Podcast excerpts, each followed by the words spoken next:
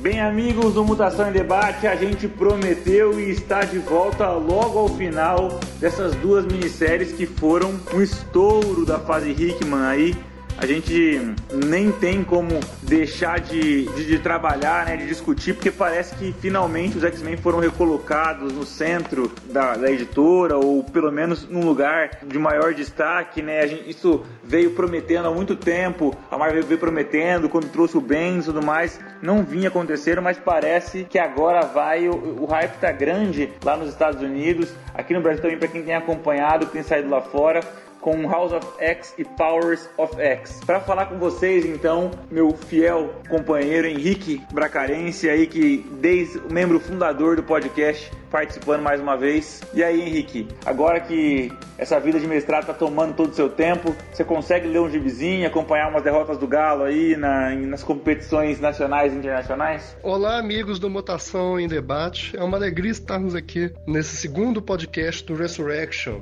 do nosso querido Med. Muito bom estar com os amigos também. Vamos nos abster de comentar de futebol, porque eu só volto a falar disso quando sair a Arena MRV, porque o Galo tá com esse time de aluguel até lá. Não que não que os São Paulinos do pod possam estar falando muita coisa, né? Porque a gente tem lá Daniel Alves jogando de meia, derrubando o técnico também, ressuscitando o Juan Fran. Então, assim, acho que esse ano, infelizmente, o único que pode estar falando de futebol é o Jean. Embora eu espero que a conta vá chegar também. Mas qualquer alegria de estar aqui supera a triste situação do, do futebol mineiro. Bom, também está com a gente aqui Paulo Arthur, que já deixou a França, agora voltou Fortaleza, um dos nossos dois representantes do Nordeste aí no podcast de hoje. Olá a todos. É porque só podia ter um representante do Mutação na Europa por vez. Primeiro foi o Bracarense, depois fui eu, agora é você. Exatamente, já estou aqui na minha nova casa, na Suíça, já com o fuso horário matando nossas gravações. Bom, Paulo, e o São Paulo, Paulo, e aí? Tá difícil? Cara, o pior é que a gente tá, eu tava olhando umas estatísticas desse ano. Os dois times que mais empataram no Brasileirão foram o São Paulo e o Corinthians. O que será que vai acontecer hoje? É 0 a 0 então.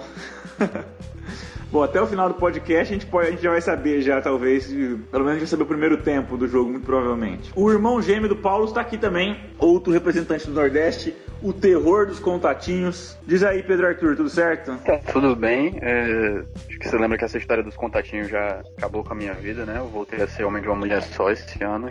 Eu iria parar com isso, né? Ela ouve o podcast para ouvir a sua linda voz? Ouve não. Então a gente pode manter essa, a gente pode manter essa lenda então do contatinho, porque assim, né? Quem poderia ser o rei dos contatinhos aí, um, um grande digital influencer, Marcos Quinho Reck, nos abandonou nesse podcast mais uma vez, prometeu que participaria não está participando porque tem um evento de assistir uma competição de Fortnite. Gente, Quinho, você não se ajuda assim, Quinho. Felipe também tá com a gente, representando aí o sul do país. Opa, tudo bem? E aí, tudo certo? Atlético Paranaense campeão da Sul-Americana. Como é que vamos assim? Oxi, não tem ideia não acompanho muito. É, é, o orgulho do Paraná aí, vencendo uma competição internacional, ah, é? mas perdendo agora pro Flamengo no jogo de agora. Ninguém é perfeito. Ou seja, podia fazer um, um favor pra humanidade, que é manter o cheirinho, mas não, vai perder. Faz parte. Bom, bom, e tá com a gente também ele que encontrou uma agenda, um espaço pra gente na agenda atribulada, já depois de três livros na praça e o quarto a caminho, muitas palestras rodando no interior de São Paulo aí também, com projetos muito bacanas. Fábio Cabral. E aí, gente, beleza? Beleza? Tava com saudade de mim? Eu tava com saudade de falar de X-Men, né? Falar dos nossos montoninhas favoritos. Então, com muito prazer, eu tô aí de volta para falar dessa série maravilhosa aí do senhor Jonathan Hickman. É nós aí. É isso aí, Cabral. Pode ter certeza que muita gente estava sentindo falta, a gente também de conversar com você, mas os ouvintes que sempre pedem, então vai ser bacana ter você aqui com a gente nesse podcast. Bom, então como a gente já falou, vamos para House of X e Powers of X sem mais delongas, diretamente no primeiro bloco.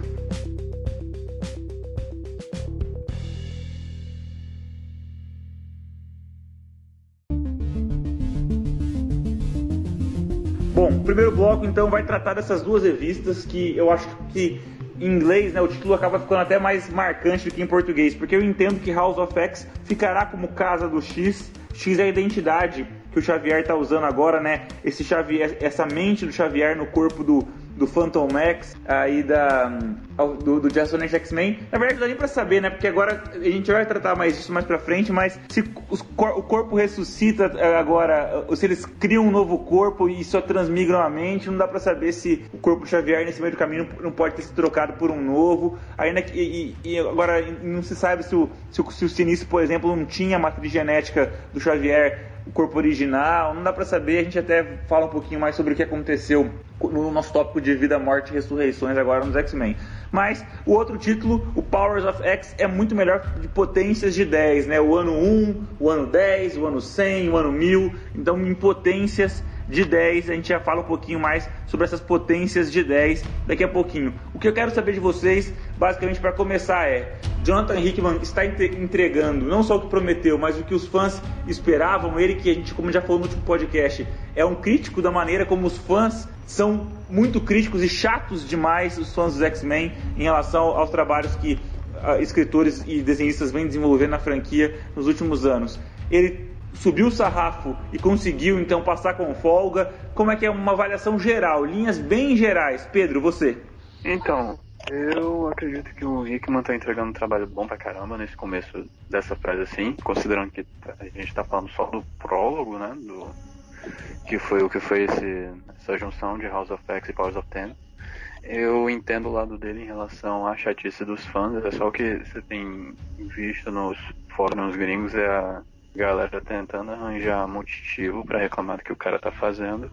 Mas apesar disso, eu considero que realmente ele tem. ele começou de forma extremamente competente os retcons que ele inseriu na história da franquia, eu acho que eles acrescentam bastante coisa, assim como essa meio que mudança assim de postura dos X-Men, né? Então assim, eu estou bastante satisfeito com esse começo Apesar de não ter sido tanto uma história dos X-Men, mas sim uma história do Xavier, do Magneto e da Moira. Bom, Cabral, e você? O que, que você tem achado aí, em linhas gerais, uma avaliação geral de Jonathan Hickman? Ele entregou já nessas duas 12 primeiras edições dele à frente dos X-Men aquilo que ele prometeu, aquilo que esperavam dele quando assumisse a franquia mutante? Bom, é, foi inesperado, foi diferente do que eu imaginava. Né? Não sei dizer se melhor ou pior, mas o, no geral foi muito bom. Eu acho que o Hickman, em linhas gerais, o Hickman entregou aquilo que se espera dele. É, desenvolvimento par, é, é fraco de personagens, desenvolvimento muito fraco, é, personagens mais como uma ferramenta da narrativa, muito mais como ferramentas do que personagens. E uma história muito boa, uma história muito bem amarrada. E eu digo que não é tá longe do que se espera, porque até pela questão da proeminência dos filmes, né? Nos quadrinhos a gente estava acostumado com isso, com a coisa da ação, mas os filmes, né, os atuais filmes elevaram essa questão da ação num outro nível. É uma história sem ação digamos, tem pouca forma lá no meio da história. Né? Você, eu, eu fiquei aguardando que houvesse alguma grande reviravolta, algum grande plot twist que envolvesse mais mortes, enfim, já que essa é a tônica atual das narrativas. Mas não foi o que aconteceu. Na verdade, foi muito mais otimista do que eu esperava Inclusive, eu fiquei aguardando que houvesse, de repente, alguma pista de algo sinistro que estivesse por vir.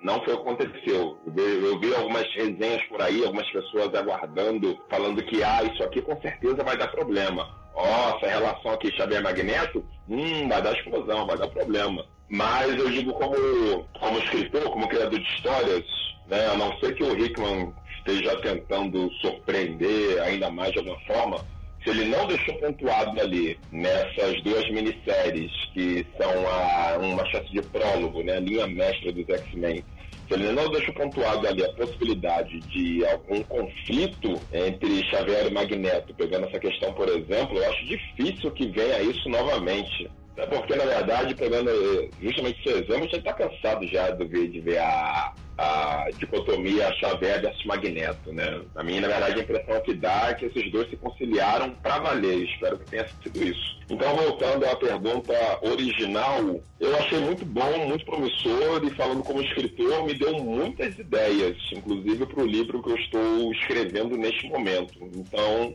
a leitura para mim foi extremamente satisfatória. É isso. Bom, que bom. E você, Paulo, o que, que você tem achado aí de Hickman? Quais eram as suas expectativas? A gente falou um pouquinho disso no, no episódio anterior, mas tá, tá correspondendo tal, tá valendo o hype aí que muita gente tá depositando em cima? Cara, tá muito melhor do que eu esperava. A verdade é essa, porque bem ou mal, a franquia já tava desde o, o Joss Whedon, ela tava girando em círculos, que era sempre aquela mesma história de uma escolinha mutante de extinção, escolinha mutante de extinção. Era sempre a mesma coisa, aí quando chegava alguém dizendo que ia mudar e revolucionar, aí, não, agora a escolinha fica em utopia, agora a escolinha voltou é, Westchester, agora a escolinha tá no limbo, agora a escolinha tá no Central Park. Nunca era uma mudança de verdade, agora foi uma mudança de verdade. Isso, isso é muito interessante. Agora tem duas coisas que queria pontuar, uma é que eu concordo com o Cabral, não vai ter Xavier vs Magneto nessa nova fase. Se tem uma coisa que ele martelou muito bem é que esses dois estão trabalhando em sintonia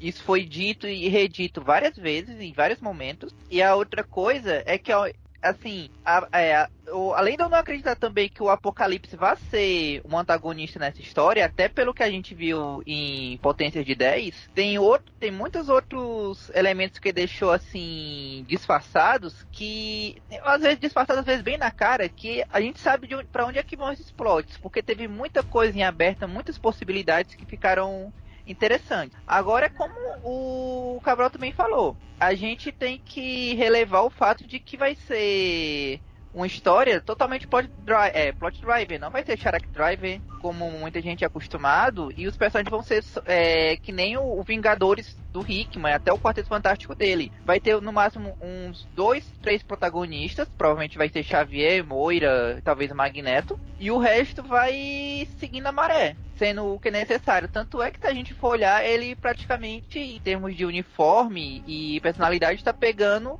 o que ele mais gostava de cada um na franquia. Bom, e você, Felipe, o que, que, você tem achado aí de Hickman em um balanço geral? Nossa, eu tenho adorado. Toda quarta-feira é sempre um, uma grande surpresa. E o que eu mais gostei, que não foi comentado ainda, é que além de ele estar tá fazendo uma, uma excelente história no, no geral, né? ele está usando muita referência bacana, não só de histórias antigas do Claremont, mas está resolvendo muita coisa que foi deixada atrás, principalmente da fase do Lobdell e do Nicieza. Reorganizando, na verdade, de uma forma realmente coesa. Mas dá, um, mas dá, um exemplo, dá, dá exemplos aí, Felipe, para poder ajudar a citar o leitor. Por exemplo, a Falange. Falange, ou a própria questão da Moira mesmo. É, ela tinha muitos plots assim, largados, mal resolvidos, como o fato dela ter muitos segredos não se sabia o que eram aquilo. Né? Ou o próprio caso da morte dela no, no Esqueci o nome da história, mas era aquela bem ruizinha, que envolvia a mística invadindo a Ilha Muir. Morte do sonho. É, Morte do sonho. Pô, conseguiu reorganizar aquilo de uma forma que, não digo que seja, transformou aquilo numa história boa, mas resolveu o, toda aquela bagunça, entendeu? E fora isso, ele adicionou muito, muito, muitos elementos de ficção científica também, que tornou a história mais interessante, principalmente dentro de potência de 10. Mas assim, eu ainda fico com o pé atrás nessa questão dele ter ignorado o fato do o, da briga entre o Xavier e o Magneto, né, da disputa dos dois, porque veja que o fato deles estarem trabalhando juntos, beleza, é uma novidade, é, um, é uma forma bem bacana de ser apresentado, e isso gera também um outro vilão. É, eu imagino que vocês saibam qual é, qual é a fusão dos dois. Então, assim, gera essa outra possibilidade dele desenvolver esse personagem, esse outro vilão aí, de uma forma mais coesa e bacana. Henrique, e você? O que você acha aí do, do trabalho do Rick? Eu sei que você estava há muito esperando, corresponder expectativas. Já aproveito e já engato outra pergunta para você, que é a pergunta sobre os artistas também. Eles estão eles não são assim o creme de la creme dos artistas da Marvel hoje, né? Então, é, se o Hickman pode estar tá ali no, no panteão dos grandes escritores, os desenhistas são bons, mas não são assim é, os melhores, mas estão correspondendo, estão deixando a desejar, tem algum descasamento entre arte e roteiro. Vamos convir que o que a gente está vendo na franquia agora, isso é gibi de verdade. Aquelas bobagens que a gente estava vendo aí desde que o, o Bend saiu, aquilo ali era desperdício de papel. Agora é gibi. E é gibi para alfabetizados. O que, assim, também há muito a gente não vê na franquia. O Hickman tá mais que correspondendo às expectativas. Quando ele falou que faria o o, gibi mais importante dos últimos 15 anos na franquia, nós não pensamos que ia ser verdade realmente é. Eu acho que desde que o, o Morrison saiu, a gente não vê alguma coisa tão inventiva e tão ousada nos X-Men. Tanto em questão de estrutura e linguagem quanto em questão de conteúdo. O interessante é que o Hickman não tem feito, ele não tem apresentado nenhum plot absurdamente inovador. O que, o que, o que é o ponto de gênio do trabalho dele é como que ele trabalha alguns tropos clássicos de ficção científica num contexto diferenciado de X-Men como que ele está lidando com a apresentação disso na linguagem. É, é, simplesmente genial o que ele tem feito. É um trabalho de primeira linha mesmo. É, seguindo ainda a toada de como ele como reinventar uma franquia, algo que ele já tinha feito com o Quarteto, já tinha feito com os Vingadores e agora está fazendo com os X-Men que estavam desesperadamente necessitados por isso. A questão é que finalmente é, alguém tornou os X-Men relevantes de novo. Finalmente há expectativa de quando vai sair a, a nova edição de uma série mutante. Isso aí ele, na verdade, o Hickman recuperou a autoestima dos mutantes. Isso aí é uma coisa extraordinária. Realmente, eu acho que ele está mais do que correspondendo às expectativas. Ele tem entregado uma, algo fora de sério.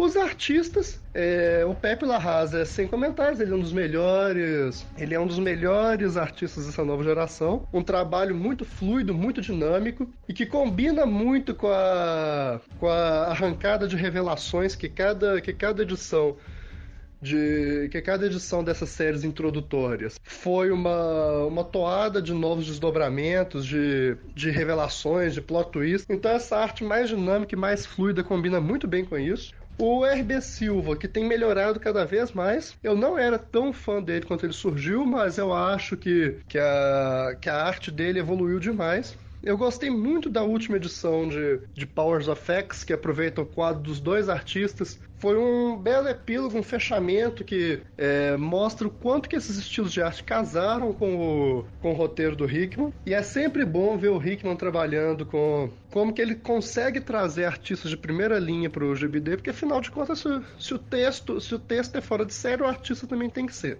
Eu só tenho um pouco de ressalva com a escolha do Lenil Yu para X-Men, pelo menos para o primeiro arco. Primeiro porque ele é um artista lento e segundo eu não acho que ele combine com esse clima, esse clima positivo e e bem, assim, não bem humorado, mas esse clima de ausência de, a, a, falta do green green que estava dominando a franquia até então.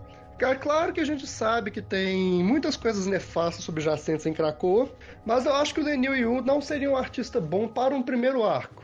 Talvez mais pra frente, quando as coisas estiverem eclodindo. É, Paulo, para você essa pergunta aí também. E os desenhistas, como é que eles, como, como é que você é, os vê assim? Eles estão tão bem coordenados com a qualidade do roteiro ou estão deixando a desejar? E os estilos deles são, são um pouco diferentes, né? Larraz e a RB Silva com, é, é, combina com cada uma das revistas tal, e entre si eles têm alguma identidade? Porque, como, como é que você vê? Cara, eu tô gostando dos desenhistas, estou gostando muito deles. Eu não sei, assim, quem vocês esperavam, mas a gente é tão acostumado às vezes a, a ver, por exemplo, pega os Vingadores do Hickman, depois do primeiro, dos primeiros arcos, botaram artistas muito ruins ali no meião, e até quem era assim, artistas com mais nomes estavam fazendo as revistas muito na pressa. Aí Times Run Out, metade do, das histórias eram histórias excelentes com artes fraquíssimas. Aqui é o contrário. Eu tô gostando muito. É só a gente lembrar o X-Men do Morrison. Depois que o Quintelli saiu, a gente aguentou o Corday por sei lá quantas edições. Então eu tô achando muito bom por enquanto. Tô gostando da. Até inclusive eu tô gostando muito das capas. A capa da. Acho que da Dinastia é, X2 foi da Moira, achei excelente, por exemplo. Cabral, e a arte? O que você tem achado da arte? Na verdade, me surpreende também esse comentário da arte não ser o, é, a arte mais fina possível. Né? Eu sei que há sempre excelentes, excelentes artistas. Eu não estou exatamente a par de todos, mas pelo que eu venho acompanhando nos últimos tempos de quadrinhos aí da, da Marvel, eu achei muito bom a, a arte das duas minisséries, eu gostei bastante. Hum, não conheci o trabalho desses dois artistas, né? eu, eu, não sou a pessoa dos nomes, né? não costumo decorar muitos nomes, mas nesses últimos anos aí de, das grandes sagas, eu vou, vamos pegar só X-Men. Ah, os últimos últimos é, desenhos de X-Men eram bem, bem qualquer coisa, né? Desde aquele lá, aquele meio cartunesco demais, aquele. O Humberto Ramos, né? Esse não eu lembro, né? Daquele lá, Extraordinários X-Men. Nossa, aquela coisa me incomodava demais. Até aquele lá do. Aquele lá, eu não lembro agora a nacionalidade dele, que deu aquela polêmica política, que ele fez lá coisa antissemita, eu não lembro agora os detalhes, esqueci o, mesmo. O, o Mahmoud Azhar, não foi? Foi ele? Não lembro agora quem é que. Isso aí. Era o É, ele Guardian era razoável. É, ele era razoável e tal, mas infelizmente deu aquela polêmica lá, né? Ele foi mandado embora e o outro que veio não me impressionou muito. Agora esse aí daí é um espanhol, não é isso? Um espanhol e um brasileiro, né? É, eu prefiro mais, eu preferi mais a arte do espanhol, né? Em é, Dinastia X, mas, mas o brasileiro lá que fez a potência de 10 eu achei bem bacana também. E assim como o Paulo Arthur, também eu destaco as capas, principalmente a capa da Dinastia X2, a capa da Moira, que foi uma capa excelente, que tinha tudo a ver com a história, que isso é né? Pegando, principalmente pegando Arabendes, né? Aquela coisa vergonhosa, né? As capas que você pegava lá as prévias, né? Que a gente traduz erroneamente, na minha opinião, como solicitações, né? Solicitações de dos gibis, havia aquelas capas enganosas lá, que estavam os sites gringos comentando, ah, a capa é isso, a capa é aquilo. Chegava lá na edição, a capa não tinha nada a ver, nada. E enquanto isso, a capa da Moira tinha tudo a ver, sem dar spoiler, sem dar o menor spoiler. Eu realmente, vendo pela capa, antes de ler a história, não, não consegui sacar o que, que era. Ninguém conseguiu sacar.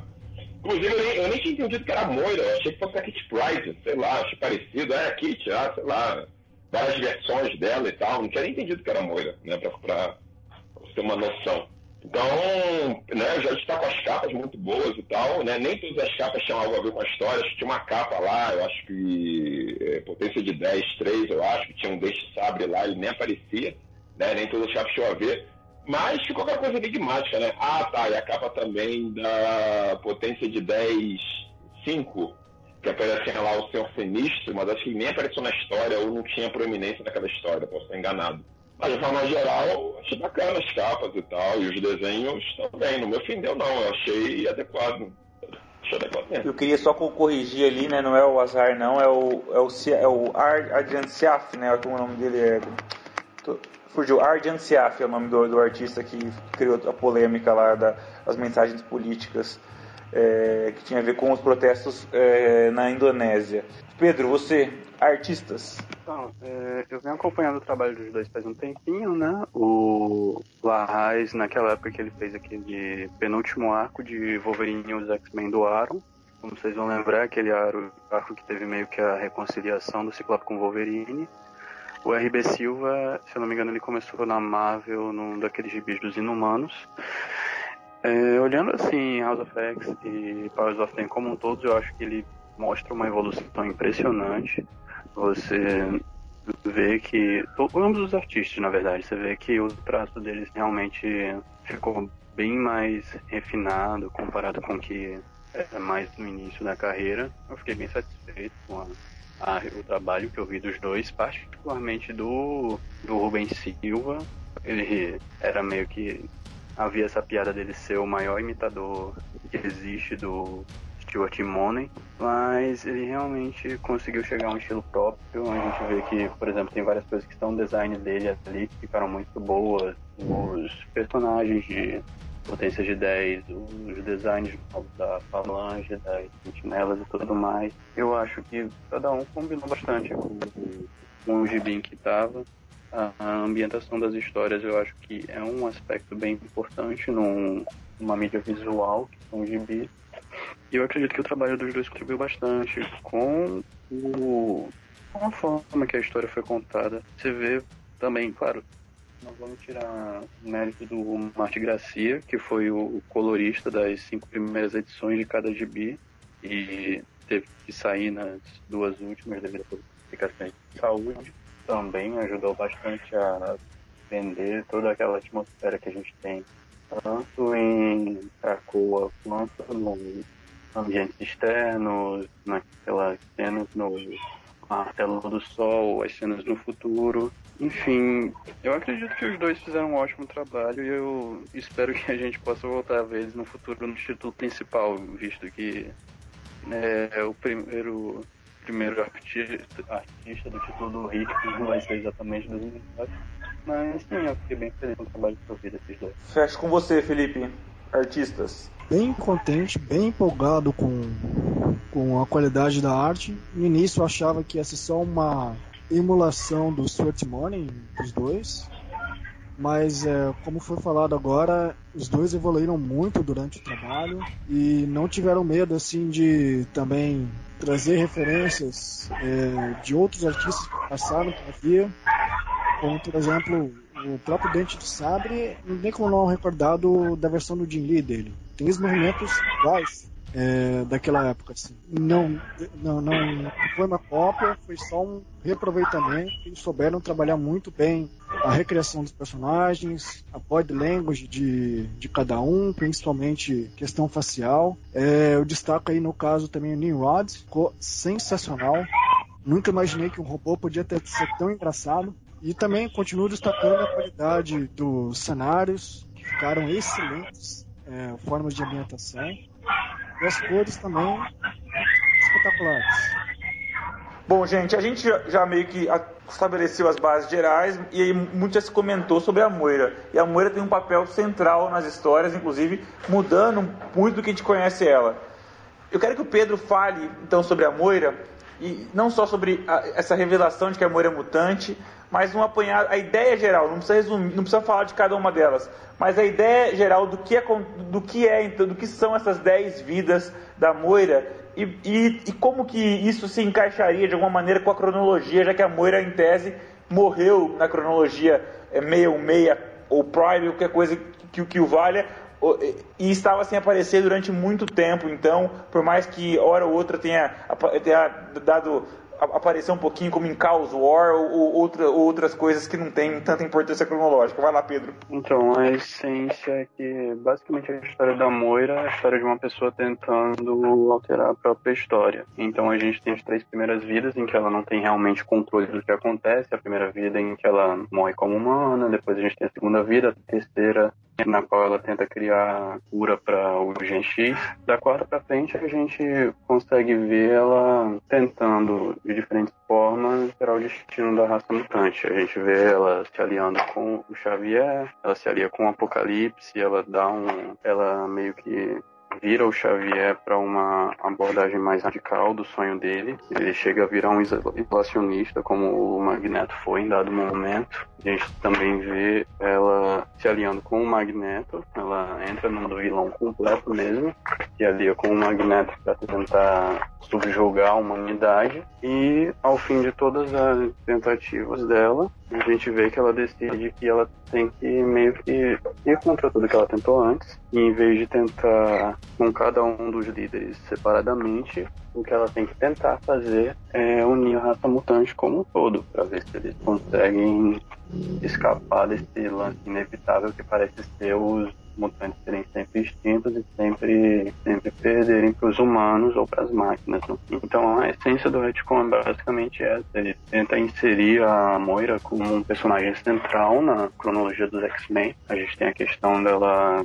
falsificar a própria morte com um Golentiar. Está explicado naquele infográfico que o Hickman, daqueles infográficos que o Hickman tanto ama. A gente vê que ela falsificou a própria morte, a gente tem algumas entradas no diário dela, a gente não sabe exatamente até que quadro. Com as histórias que nós conhecemos, existem alguns elementos na história que já foram apresentados podem ajudar a fazer essa conexão com a cronologia atual de uma forma mais suave, entrar em conflito com as histórias que foram contadas, mas de forma geral é basicamente isso. A gente tem a Moira meio com essa abordagem de uma pessoa que está, de certa forma, brincando de Deus com os universos no quais ela vive, pelo menos tratando dos mutantes, tentando a cada encarnação alterar o destino que ela tem e que a raça mutante como um todo tem. Felipe, é, você curte a Moira? Você acha que ela caiu bem aí é, em ser alçada esse status de, de, protagonista e de verdadeiro elo, né, aglutinador da raça mutante, ou seja, alguém que não era mutante até ontem para alguém que hoje é, é, é, a, o destino da raça mutante depende muito dela, né? E é até, é até interessante de, de como eles, o Hickman se preocupa, por exemplo, com essa história envolvendo a Sina, né? É bom ter uma, pré-cognitiva porque é, a Moira se opondo a isso, porque saberá do, dos planos e do que se espera para isso. Então, é, é, é, interessante ver como a Moira, além disso, não só ela é alçada, como ela também passa a ter um papel de, de, de estrutural aí é, no, no, ano 10 em diante, né? Então, é, que, que, você, que, que, você acha da Moira? E aproveito para perguntar, porque eu estou acompanhando só de orelhado o que está acontecendo, tudo. É, a Moira tem uma relação muito famosa, não só com o Xavier, mas ela tem uma relação muito famosa com o Proteus, que que é o personagem que volta a ter é, presença nas histórias mutantes, e com a Lupina. É, é, de alguma maneira é trabalhada a relação dela com esses dois personagens até agora? Então, é, primeiro sobre a Moira, eu vou comentar de que no início, nas primeiras histórias, eu comecei a achar que era forçado. Mas depois que você vê justamente todas as, as outras vidas dela, e todas as e leva em conta todas as outras pontas soltas que principalmente o Lobdo deixou para trás, eu diria que cai como uma luva, não só como remendo de tantas histórias antigas, mas também como, como você citou, de ser justamente o grande contraponto para toda essa história que o Hickman quer tratar. Né? Eu digo que assim, o fato da Moira ser um dos focos principais, no fundo, no fundo, já estava sendo citado isso justamente na fase do Lobdell, por, por exemplo, pelo fato de boa parte dos viajantes do tempo caírem justamente perto dela como o Cable e o Nate Gray. Sempre vieram falar com ela primeiro, antes do Xavier ou de qualquer um. É, a Moira, ela, querendo ou não, ela teve acesso a muitas pesquisas sobre os mutantes, teve acesso tanto ao lado do Xavier quanto do Magneto. Ela teve esse negócio do vírus legado, em que não sabia como que ela adquiriu o vírus. Agora faz sentido, agora que ela é mutante. E tem essa questão da Sina, e que no início aparecia se só, se só mais uma, uma intervenção do, de mutantes terroristas, mas no final acabou não só aglutinando é, na história das vidas da Moira, é, no sentido de dela realmente agora se preocupar em causar algum efeito importante no futuro, mas também até as próprias diários da Sina muito provavelmente vão ser citados daqui para frente. Em relação ao fato dos filhos dela, né, dos protegidos, eu diria que assim, a Lupina até agora não deu as caras. Provavelmente agora nos Novos Mutantes, uh, talvez tenha alguma coisa. Mas assim, é, o que deu para entender é de que a Moira sempre viu esses filhos como uma, uma forma de experiência, como se fosse um, um, digamos assim, uma arma secreta que ela guarda, mantém a lealdade das pessoas, se mantém boazinha mas quando precisa, provavelmente esses mutantes vão ficar do lado dela ao invés do Xavier do Magneto. E eu incluo nessa lista dela de quebra também o Madrox e o Vulcan, o que torna ela bem é, mais interessante que a gente imaginava, no sentido de influência. Paulo, e aí, Moira? Tem gostado também do, do destaque dado à personagem? Faz sentido? Tá coerente? Olha, além de tudo, é até uma mudança saudável, considerando toda. Assim. Todos os personagens que a gente for querer olhar, eles estão meio. Mesmo os que morreram recentemente, ainda estão meio. É, expostos, porque a gente já teve muito tempo de Ciclope protagonista, de protagonista, e ainda bem que ele não mencionou Fênix até agora. Mesmo o Wolverine também. É, tipo, uma parte da franquia no meio da década era Wolverine e os outros, praticamente, no caso. No cinema, sempre tem aquela dicotomia entre Xavier versus Magneto. Em praticamente, sei lá, 200 filmes sempre tinha isso. Então, fazer, é, pegar um, um personagem diferente para fazer isso, trazer para frente, ele para frente da franquia, de uma posição que ao mesmo tempo não soa tão forçado assim e que pudesse ser trabalhado porque, bem ou mal, ela passou uns 10 a 15. Não, foi mais, foi quase 20 anos morta. Então, é, meio que ajuda um pouco a gente acreditar que dava para ela fazer isso e aquilo. Algumas coisas, claro, eu não. Eu não. Assim, por exemplo, eu não creio que ainda passem a valer da cronologia passada, porque, por exemplo, essa parte de, ah, mas faz sentido ela ter sido infectada pelo vírus legado. Será que ela foi mesmo infectada ou isso era uma forma dela. Porque quem disse que ela foi infectada foi ela. E quem pode ter avalizado isso foi o Xavier, que eram as duas pessoas que faziam parte da, entre aspas, conspiração. Então, podia ser só uma desculpa dela para ir é, aos poucos saindo de cena tudo mais. E até algumas coisas que eu sei que infelizmente o Hickman não vai usar, que faria até sentido, como o fato de que se for pegar a história do que o pessoal está falando do Cable Net Grey, ela quem botou pilha dos X-Men atrás da Nat Grey para caçar ele, que o Cable segurou a barra e foi enfrentar sozinho. Quando conheceu Nat Grey. Aí de repente o plano deles. Assim, eu fiquei pensando, por que, que aí o plano tinha que acontecer agora? Tipo, fico imaginando o Xavier o Magneto olhando assim pro relógio. Olha, Moira, 16 milhões de mutantes morreram. Pode ser agora? Não. Olha, Moira, a Pizzeria Escarlate pirou a batatinha, só sobraram 200 mutantes. Pode ser agora? Não. Olha, o multiverso inteiro foi destruído. Pode ser agora? Não. A única coisa que mudou, bem ou mal, foi que tiraram o, um mutante que era muito poderoso de cena, que foi o Nat Grey. Mas eu acho que ele não vai acabar usando isso de coisa, porque no fim das contas, assim, é, alguma coisa depois tem que justificar para dizer porque agora era o momento essencial de fazer Krakoa e não todos esses momentos de, de quase extinção anteriores. Cabral, Moira, o que, que você tem a dizer sobre ela? Eu vou pegar carona nisso que o Paulo Arthur falou, eu também fiquei me indagando nisso. Agora, a única resposta que tem dessa pergunta que o Arthur fez é o fato de que antes ela foi planejada para isso. Antes a Moira era simplesmente humana e pronto. Eu achei que no final o Hickman ia tentar explicar isso, mas foram pensar, não tem como explicar. Foi um retcon ousado, e é isso, não tem mais volta. Não tem como o cara explicar isso, porque várias coisas que pega lá atrás não vão fazer sentido. Acho que nem, acho que nem adianta, nem adianta se importar, infelizmente. Várias coisas lá, aquelas cenas lá, inclusive a cena lá da Moira morrendo, a alma dela falando com o Xavier, ixi, tudo já perdeu sentido. Sei lá, vamos pegar lá o X-Men lá do Jim Lee, aquela, aquele drama lá do Magneto com a Moira, falando que ah, você mudou, não sei o que, você me fez virar uma criança pra mudar, não sei o que. Inclusive a choradeira da Moira, tanto que momento lá de choradeira da Moira, né, do, do Jim Lee, ela traumatizada pela questão do Magneto, por exemplo, o drama dela com Proteus, a questão da Lupina, não faz sentido pra Moira a décima vida. Né? A Moira já endurecida, que passou lá tudo, tudo, com tudo aquilo, todas aquelas nove vidas anteriores. Né? Não, não, nem dá para acreditar numa amor emotiva, né? numa amor humana. Então acho que não é uma explicação, simplesmente. A Amor é uma personagem que eu não ligava muito, né? não, não dava muita atenção, enfim, mas era, era aquilo, né? Era a, humana cientista, estava lá e tal, nunca liguei muito.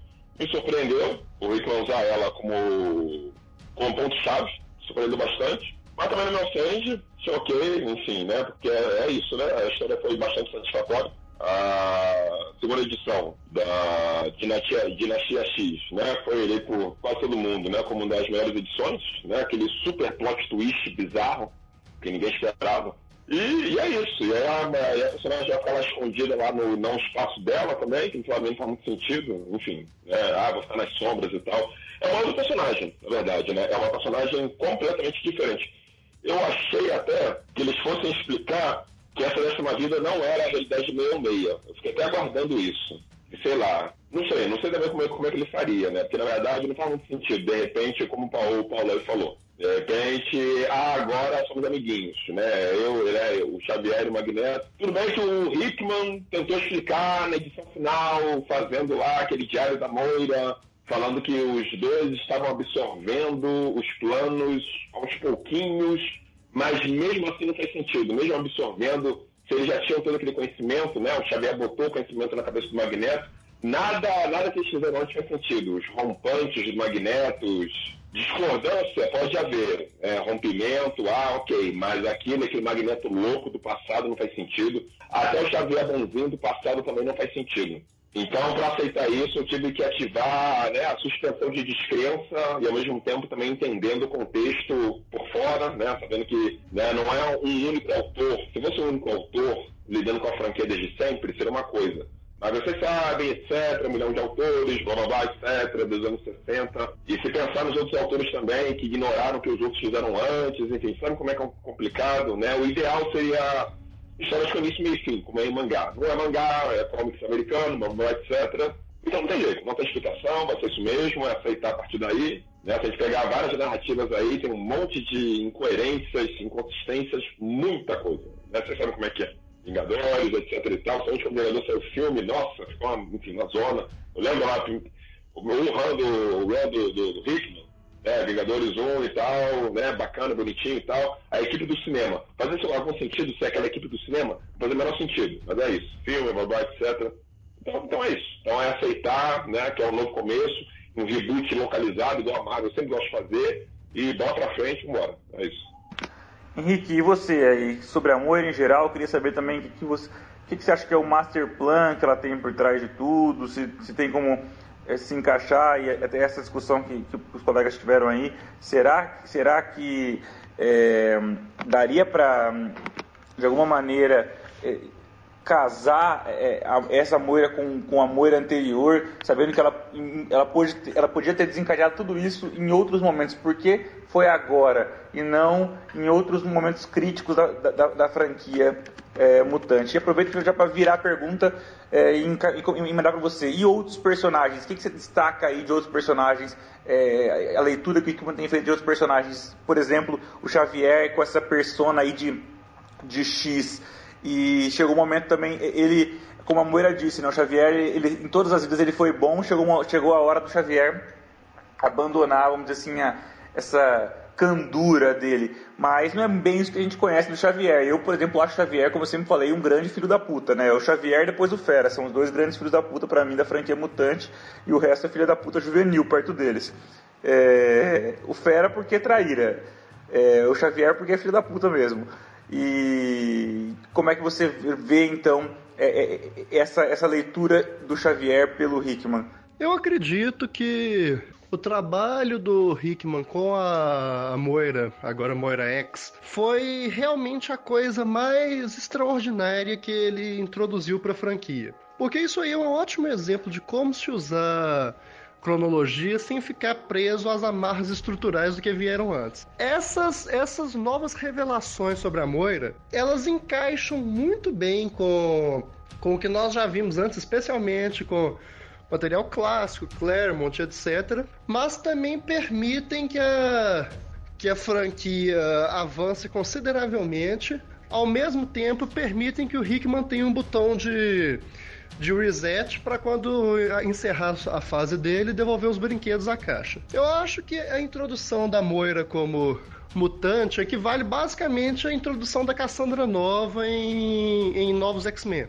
É o autor é, colocando a declaração dele sobre o, sobre personagens e fatos consolidados da cronologia para poder trabalhar as coisas que vão vir a seguir é, sob uma nova luz. É basicamente a moldura do que vai ser a, fa a, fase Hickman. Eu acho que casa muito bem sim. Houve algumas acusações no começo de House of X, Powers of X, que o Hickman estaria plagiando um livro de, de ficção científica. Mas na verdade, esse, esse argumento de, de personagens vivendo múltiplas vidas, ele é bem conhecido na ficção científica. É, como eu disse, o que importa é a maneira como Hickman trabalhou esses conceitos.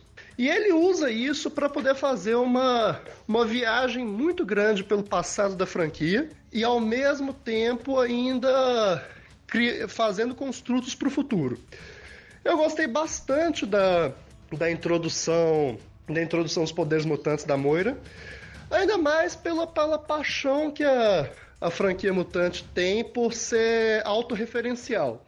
Na verdade, é bem um comentário metalinguístico de como a franquia sempre torna a voltar ao passado e muitas vezes comete os mesmos erros.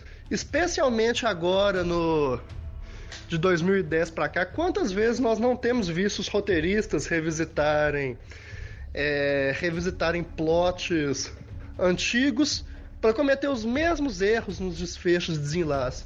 É basicamente isso que o Hickman critica. É, a Moira revive e tenta fugir desse ciclo. E para isso ela vai visitando vários personagens e várias instituições da franquia. Eu gostei muito da estrutura das vidas dela, porque é, mostra como ela vai, ela vai acumulando informações a cada etapa de vivência, Só que como ao mesmo tempo ela não tem controle do que vai transcorrer, o que vai culminar na décima vida dela. É, eu gosto muito de como o Hickman brincou com a estrutura ao omitir a sexta vida dela. E aí, quando nós estávamos lendo a última edição de, de Powers of X, a gente descobre que na verdade o que nós estamos vendo é a sexta vida, o que ele já tinha feito no começo. Ou seja, você tem uma brincadeira com a linguagem aí, que é uma coisa. É um recurso é, simples, mas que ele usa de uma maneira muito sofisticada. Isso aí permitiu. Permitiu brincadeiras extremamente interessantes com a forma do gibi. E eu acho também que a introdução dessas ressurreições da Moira propiciou que ela fosse reinserida como um dos personagens mais importantes da franquia e como uma verdadeira Kingmaker, uma criadora de reis, porque quando você para para pensar, ela dessas vidas, ela se ela se relacionou com as grandes lideranças mutantes, com o Xavier, com o Magneto e com o Apocalipse. Ela basicamente está ali direcionando o trabalho do, dos líderes para um objetivo final. Isso aí é uma e é uma é um e é um plot que o Hickman gosta, ele gosta muito de explorar líderes, lideranças e o, o que advém dessa, desses grandes poderes. Agora, eu acho que casa bem sim com o que a gente viu antes e ainda elucida alguns plots antigos. Por exemplo, como que a Moira contraiu o vírus legado. Inclusive, eu nem acho que, o, que precisava do, do retcon de que ela não morreu quando contraiu o vírus legado, porque isso aí era uma questão, era uma questão interessante da franquia. Aquela explicação de que por ela passar tanto tempo com, com mutantes, ela se tornou suscetível ao vírus é balela. E eu acho que se bobear deve ter sido isso aí que, te, que, o, que deu a sacada pro Hickman de torná-la mutante. E também é interessante como, como desenvolve alguns relacionamentos secundários, do tipo a mística tenta, é, matando nessa época, só que agora ela é a responsável por atravancar a ressurreição da, da Sina. Então você joga um pouco com essas questões, você amarra lá do, do no nascimento do Proteus, você vê que você vê que de fato tinha coisas subjacentes ali. Agora, é, é também interessante como que como que cada vida tem um, um tom diferente, permite ao ao Hickman trabalhar, trabalhar alguns gêneros interessantes. E eu acho que o conceito que ele introduz na sexta vida é o grande ponto de virada da franquia. O primeiro ponto de virada da fase Hickman foi a introdução das vidas da Moira, e o segundo é a constatação de que a humanidade sempre vence. De que, na verdade, a humanidade é capaz de tomar a evolução para si e os mutantes sempre vão ser irrelevantes. Isso aí adiciona uma nova camada em tudo que a gente leu porque nós passamos 40 anos, 50 anos vendo os mutantes repetidamente sendo derrotados. E a, e a Moira mostra que, na verdade, isso aí sempre vai acontecer. O que nós lemos até aqui é basicamente essa história ocorrendo. Ou seja, isso aí que vai. E é, e é legal ver como que esse tom de otimismo constra, é, contrasta com, com o tom de otimismo superficial de Krakoa, de de tudo que veio até aí, contrasta com, com essa revelação. Agora, sobre o fato do, do Xavier sempre ter sido bonzinho, eu, eu, concordo, eu concordo que o Xavier nunca foi bonzinho no sentido estrito, embora a tendência de filha da potização do Xavier tenha vindo aí nos últimos 20, 20 e poucos anos, mas eu acho que ela quis dizer bonzinho, no sentido de que o Xavier foi, ele sempre, em geral, ele foi um personagem um tanto quanto mais passivo. Por mais que ele tenha tido intervenções ativas em momentos chave, como por exemplo participar dos Illuminati, mentir sobre sobre sobre Krakoa, sobre a, a primeira geração de X-Men e tudo mais, eu acredito que ela quis dizer bonzinho no sentido de que ele sempre foi mais um educador, uma referência intelectual do que um líder de fato. E a gente sabe que um líder tem que sujar as mãos. Agora é a primeira vez com, com o Xavier absorvendo tudo que a Moira aprendeu na décima vida, ele se torna uma figura ativa. Ele resolve tomar para si o, o futuro dos mutantes, que ele, e ele faz isso junto com o Magneto. Ou seja, é bem emblemático que ele acaba que ele acaba absorvendo muito do quando você para para pensar, a filosofia de Krakow é uma filosofia do Magneto. E isso aí, que é algo que fica explícito na última edição. Eu acho que é nesse sentido que ela fala que ele deixou de ser bonzinho. Xavier não era bonzinho, ele era hipócrita. Ele, ele se dizia guiar por altos padrões éticos. É, na verdade, ele fazia o que ele queria. Agora ele está explícito sobre isso. E eu acho que esse que essa nova persona dele do X abraça muito do que o Soul fez em Astonishing X-Men de novo, é o, é o Hickman trabalhando bem com continuidade, sem ficar preso a isso. Mas ele, ela também mergulha muito em temas que são caros ao Hickman. Quando você para pra pensar, o visual do Xavier como, como X, na verdade, é uma releitura visual do Maker, do Ultimate Reed Richards do, do Supremos e depois de Vingadores. O que o Hickman tá fazendo aí é mostrando como, pessoas extraordinariamente inteligentes elas podem transcender ética, moral e, e tudo mais para poder intervir e tornar o mundo da maneira como eles querem. Só que isso só é possível novamente pelo pela impressão das vidas da Moira sobre ele.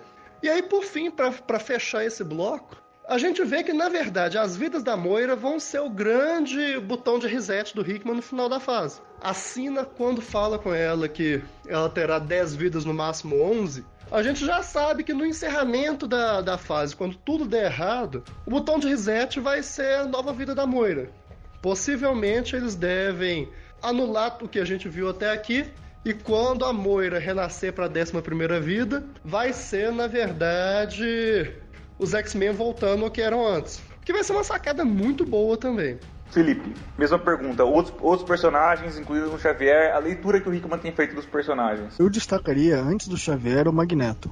Todas as falas que ele recebe durante é, toda a história são perfeitas, extremamente pontuais são assim excelentes lições, lições de moral até. Parece que o cara, o personagem é, sabe exatamente o que dizer toda hora, né? Eu destacaria assim no caso na primeira edição ele fala assim agora nós somos seus deuses para os humanos. Tem aquela conversa que ele tem com a Moira com o Xavier que é excepcional dentro da, da ilha da Atlântida, imersa, né? Fora o Magneto, Bom, a Emma tem um bom destaque também nas, nas últimas edições não dá, não tem como não citar também assim os bons momentos do Noturno e do Wolverine durante as histórias. E o Xavier, como você falou, né, ele sempre apresentou esse lado de FDP dele, ainda que as escusas, mas agora, como foi mostrado nos diários da Moira, não digo que ele tenha um motivo, mas assim, ficou claro justamente por conta também da quantidade de mutantes que morreram, de que talvez seja por isso, seja a hora que ele esteja fazendo isso agora.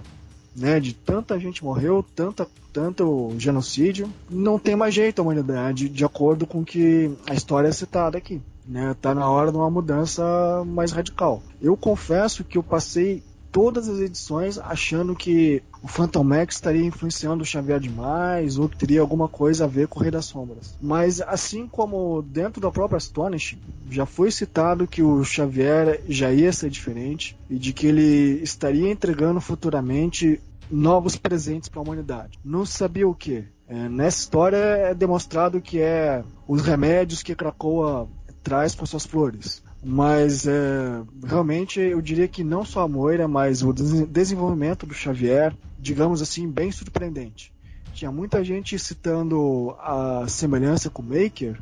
Eu diria que aquele cérebro dele lembra mais a fase do Morrison, né, o design que o Quietly bolou, só que de uma forma mais portátil. Mas vamos ver o que vai, vai ter a seguir, né? Dá para ver claramente que o plot do Xavier e do Magneto vai continuar em outras histórias, né? Cabral, vou aproveitar esse momento, Cabral, para poder perguntar. Você falou lá no começo que o desenvolvimento dos personagens é raso, porque é muito focado na construção da história, sim, da, e, da, e da mensagem que é passar e meio que estabelecer as bases do que, do, do, do que vai ser agora a franquia Mutante. Comenta mais a parte focada nos personagens. É, quem, é, como são tratados os personagens, por que então a forma rasa? É, o, o que, que você, em, em, alguns casos, elenca aí alguns personagens é, pontualmente aí e por que, que eles não estão sendo explorados ao seu, no seu máximo potencial, no seu bom potencial, eles são só artifícios dentro da história que o Hickman quer contar. É, eu, eu vejo é que eu vejo o Hickman e o Bendis como lados extremos opostos da mesma moeda. Eu vejo o Bendis, é, não vou dizer uma excelência, né? não, não vejo uma excelência no Bendis, mas eu vejo uma facilidade, como ele desenvolve muito bem os personagens, né? Na verdade, a narrativa do Bendis é toda focada em cima dos personagens, em detrimento da história. E o Hickman é o contrário. E pegando só os últimos trabalhos do Bendis, principalmente em X-Men, né, vamos focando só em X-Men. Né, o Bendis começou muito bem e terminou muito mal. Né, porque foi bastante insatisfatório porque ele ofendeu demais né, é, é, é a cronologia, que já é bagunçada, ignorou muita coisa, passou por cima de muita coisa em nome da, do desenvolvimento dos personagens. E o Hickman é o contrário. O Hickman passa por cima, né, que nem um rolo compressor em cima da personalidade né, dos, dos personagens. E aí, falando dos personagens, conforme a pergunta. O Xavier, por exemplo, Xavier é isso, Xavier parece, sei lá, não é nada, não é uma, uma coisa, não sei. Né? mal parece um ser humano, né? Nas, na, de acordo com o ritmo, e não explicou. Eu vi várias teorias em sites gringos falando que na verdade ele estava no corpo da Moira, que ele está no corpo do Phantom Max. Eu acho que nem no corpo do Phantom Max ele está mais, né? Não mostrou o rosto dele e tal deve ter algum motivo. Achei que fosse mostrar por que, que não mostra o rosto dele de jeito nenhum, mas não mostrou, enfim, não, não, não explicou. Talvez não explique, não sei. Né? Talvez no final de X-Men 1 solte alguma coisa disso, é possível. Se não soltar no final de X-Men 1, então pode esperar que, sei lá, X-Men 50, sei lá. Enfim. Dado o fato de que o Proteus está usando corpos de Xavier clonados, né? Por que o Xavier não estaria no corpo original dele? Então o Xavier deve estar no corpo original dele. Deve, uh, o plot daquela coisa do corpo fantomático deve ter sido deixado de lado. Mas, por outro lado, na verdade, como você grande disse, o, o, o, Xavier original é um grande babaca, né? Então, de repente, também eu, eu teorizo que, na verdade, essa essa personalidade messiânica atual do Xavier é a verdadeira personalidade dele. Ele é um babaca escroto, né, com o complexo de Deus. Então, acho que, por um lado, não parece bem desenvolvido, mas, por outro lado, me parece adequado para o Xavier. O, como o amigo Felipe aí falou, né, acho que o melhor desenvolvido aí tem sido o Magneto, mais fiel, né, as falas dele, é, no sentido de a característica Magneto não é somente a loucura, o extremismo, né, e sim o complexo de superioridade. E está adequado. A fala dele para os né, seres humanos, né, vocês têm nomes de deuses agora, enfim, aquela fala do final, né, linkando aquela fala do final. Ele fala que, ah, se me matarem, você me ressuscita, que eu vou mostrar para os seres humanos o que é um verdadeiro mutante. Né, esse orgulho, né, o orgulho de, de ser mutante, enfim, né, e, inclusive ele falar né? Que não, não, não, não me envergonho do que eu sou. Né? Esse isso é magneto puro. Né? Pelo menos o magneto que vem sendo desenvolvido ao longo dos anos. Então tá, tá adequado. A Moira virou isso. A Moira não é mais, não é mais um ser humano. Né? É, por isso que aquela Moira chorou, que chorou por ter é, modificado o magneto lá no S1 do Jin Lee, a Moira que sofreu com Proteus, é essa, esquece a Moira que não faz sentido. A Moira é uma outra coisa, né? Enfim.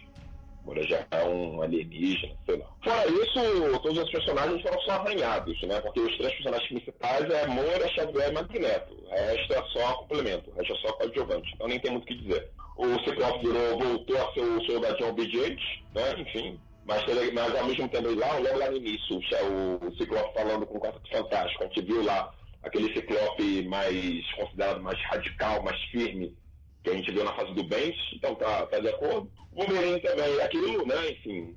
Foi, um, foi um bom Wolverine, né, que apareceu bastante, teve um destaque também, inclusive, como um Wolverine imortal, né, enfim, lá em mil anos no futuro, enfim, até me surpreendeu ele ter aparecido até lá, mas ok, tudo bem, né, tá, tá, tá ok. Um, sei lá, Jim Gray apareceu pouco, mas um pouco ele que apareceu ali naquela, na estação lá, entrando em pânico, me incomodou.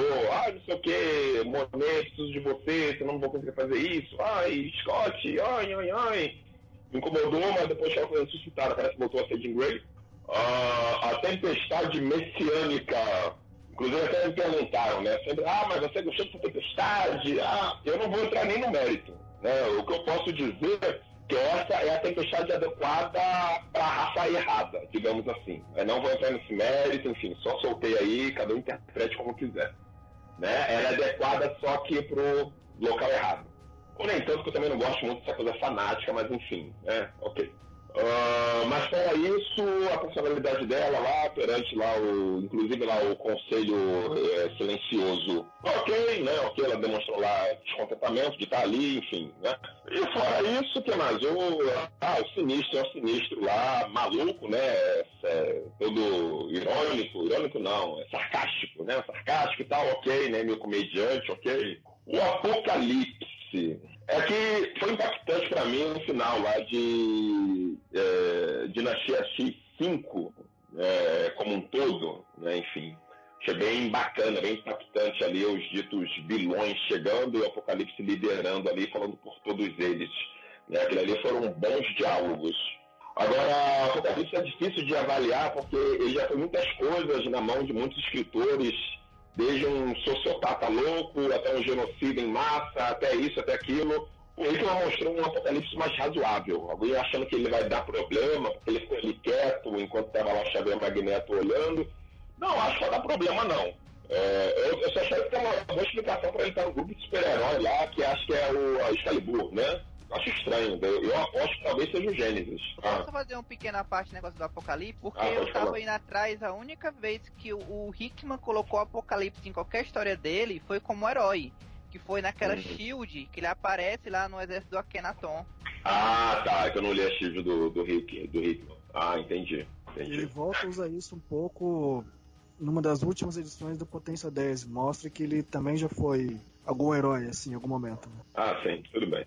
É, ele fez um retcon lá pra ligar ele com Krakoa e tal, pra explicar e tal.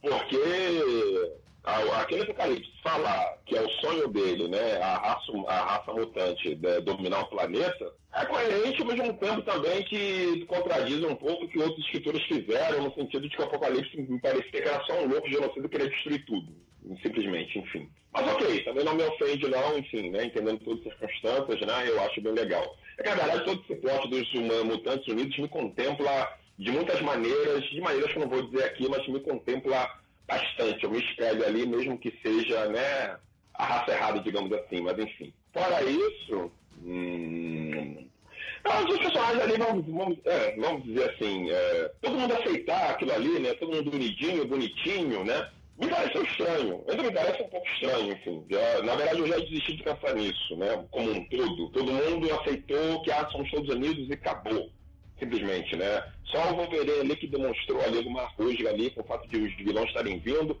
Não teve nenhuma reação ali, podia ter mostrado alguma reação do, né, do Wolverine ali com o Daken, né? Mas não teve nada, o Daken estava só lá com um peça de paisagem que apareceu ali, né? Enfim.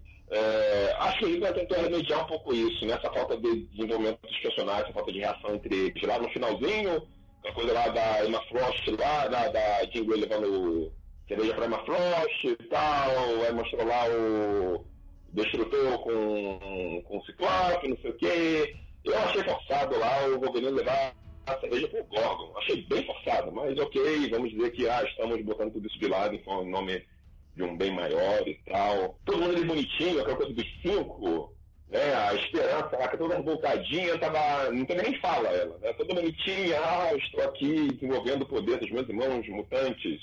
O Proteus, muita gente reclamou, mas o Hickman lá explicou que ele ficava maluco por causa dessa coisa de troca de corpos constante, enfim. Ok, não me ofende, mas também o Proteus também eu não ligo muito. E fora isso, ok também, né? Não me ofende muito, mas eu achei que teria alguma explicação. Ah, o Xavier, sei lá, Xavier talvez influenciando mentalmente cada uma das pessoas e tal, sutilmente, não teve explicação quanto a isso. Mas ok, né? É, enfim, considerando todo o panorama, eu achei raso o desenvolvimento de uma forma geral, mas pegando todo o contexto, não me ofendeu, tá ok, bola pra frente, tá ótimo, né? É, enfim. Mesmo assim, é a melhor história de X-Men em muitos tempos, em muito tempo, em muitos anos, e que continue assim, né? Enfim, que continue assim, que melhore cada vez mais. E acho que é isso poderia falar sobre o assunto de forma breve. Cabral, voltando aos seus monólogos de 12 minutos de forma breve. É... Cabral, Cabral está de volta. Eu estou emocionado. Quem não estava, né, Pedro? E você, e aí? Que personagens aí, Pedro? Em, rapidamente aí. Então, né, apesar de eu estar emocionado aqui de finalmente poder ouvir um monólogo do amigo Cabral de novo, né? Eu só tenho acesso a isso no Twitter, infelizmente. Poder ouvir de novo é, uma... é um momento importante. Mas, enfim falando de personagem, é como eu falei lá no começo, é basicamente uma história do Xavier, Magneto e da Moira. Eu acho que essa nova faceta da Moira, assim, uma pessoa mais fria, mais distante, do, alguém que vê as coisas de um ponto de vista mais externo, já que ela já viveu tudo, ela já viveu pra caramba. Se for fazer a soma de todas as vidas dela, ela viveu o quê? Uns 1.600 anos, coisa assim. Então, eu acho que a caracterização dela faz sentido.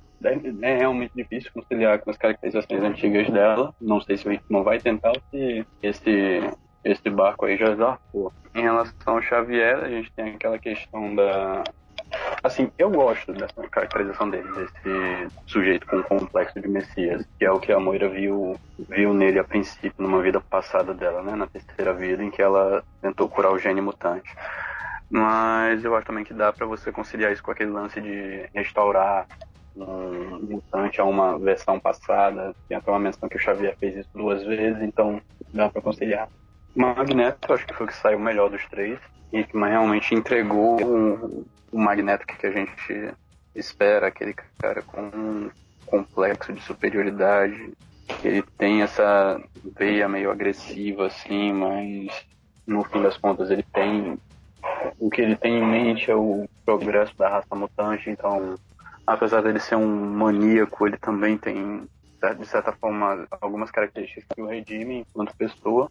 E eu acho que a retração dele nessa história foi realmente muito boa. Em relação aos outros, é como o Cabral falou, eles estão lá de coadjuvante, a gente só arranha a superfície dos personagens. E, e na maioria dos casos, tirando a, a Jean na edição 4 de Dinastia X, eu acho que o Hickman acerta bem a caracterização mesmo em momentos curtos. Tipo o Ciclope na primeira edição, aquela postura dele junto do Quarteto Fantástico, ou em Potência de 10-2, ele falando que se ele basicamente mandando missão dada é missão cumprida. A gente tem aquela cena do conselho que tem um pouquinho de cada personagem, que eu achei muito boa, inclusive, em Dinastia X6. E, por exemplo, você tem o Êxodos, que é um cara que participou das cruzadas, ele evocando aquele conceito de Terra Santa para Krakoa, eu achei um negócio muito bem executado. Você tem a Jean criando a lei de que os mutantes não devem matar humanos. Ou, deixa eu ver, o Shaw, a única coisa que o Shaw fala no, no conselho é para falar de dinheiro. Então, acho que, assim, mesmo que o Hickman ele não seja alguém que trabalhe especificamente com desenvolvimento de personagem, ele não é uma pessoa focada nessa questão, eu acredito que no pouco momento que ele usa os personagens, ele consegue, de uma forma bem condensada, captar a voz, a voz de cada personagem bem direitinho. Isso eu acho é algo que eu considero bem importante na, na escrita de uma série assim, ainda mais um negócio tão extenso que é X-Men, que já tem mais de 50 anos de publicação, já, já a gente chega em 60, e ainda assim, é, você vê que tem uma, um certo nível de consistência interna, que é bem difícil de se alcançar. Mas eu acho que dentro das limitações possíveis, dentro das limitações estabelecidas, eu acho que o, Rickman consegue fazer umas caracterizações bem consistentes. Uma das minhas favoritas é a Emma, que ele tornou na pessoa politicamente mais influente de Krakoa tem também o Apocalipse, com todo aquele negócio dele de sobrevivência do mais forte. Ele completamente satisfeito que os mutantes estão se fortalecendo para conseguir a dominação de fato. E é basicamente isso. Eu acho que realmente, dentro das limitações que ele tem, o Hickman consegue fazer um trabalho com os personagens que é bastante bom. Não chega a ser excelente, e também não, não diria que é o ideal. Mas, dentro do que das limitações que ele tem, eu acho que ele faz um negócio bem satisfatório. Paulo, e você aí, fechando esse ciclo, personagens, como ele tá trabalhando os personagens? Olha, eu, assim, eu concordo um pouco com ambos. No caso, sim, ele caracteriza bem quando é para caracterizar, assim, falas pequenas, tudo mais, que é diferente, por exemplo, de um Bendis da vida que pega um personagem, vai trabalhando bem ele, aí você vai olhar os coadjuvantes, os coadjuvantes estão lá só pra fazer uma piadinha sem graça de fundo e para ficar zoando quem seja do personagem dos anos 90, que era uma coisa que ele fez praticamente em todas as histórias dele. De todos, da, toda a franquia. Ele tá fazendo isso até lá na DC. Mas o Hickman ele vai trabalhando. É, assim, se o personagem tem uma fala, essa fala vai ser inerente realmente desse personagem. Agora a questão é que isso até fica visível no, no visual dos personagens. Ele tá pegando as caracterizações favoritas de cada personagem é, em momentos distintos do tempo e colocando lá. Então, assim, por exemplo, toda, toda a jornada de liderança do Wolverine foi pro brejo, virou o, o Wolverine anos 80 início anos 90. Não que seja, seja ruim, mas foi o que virou.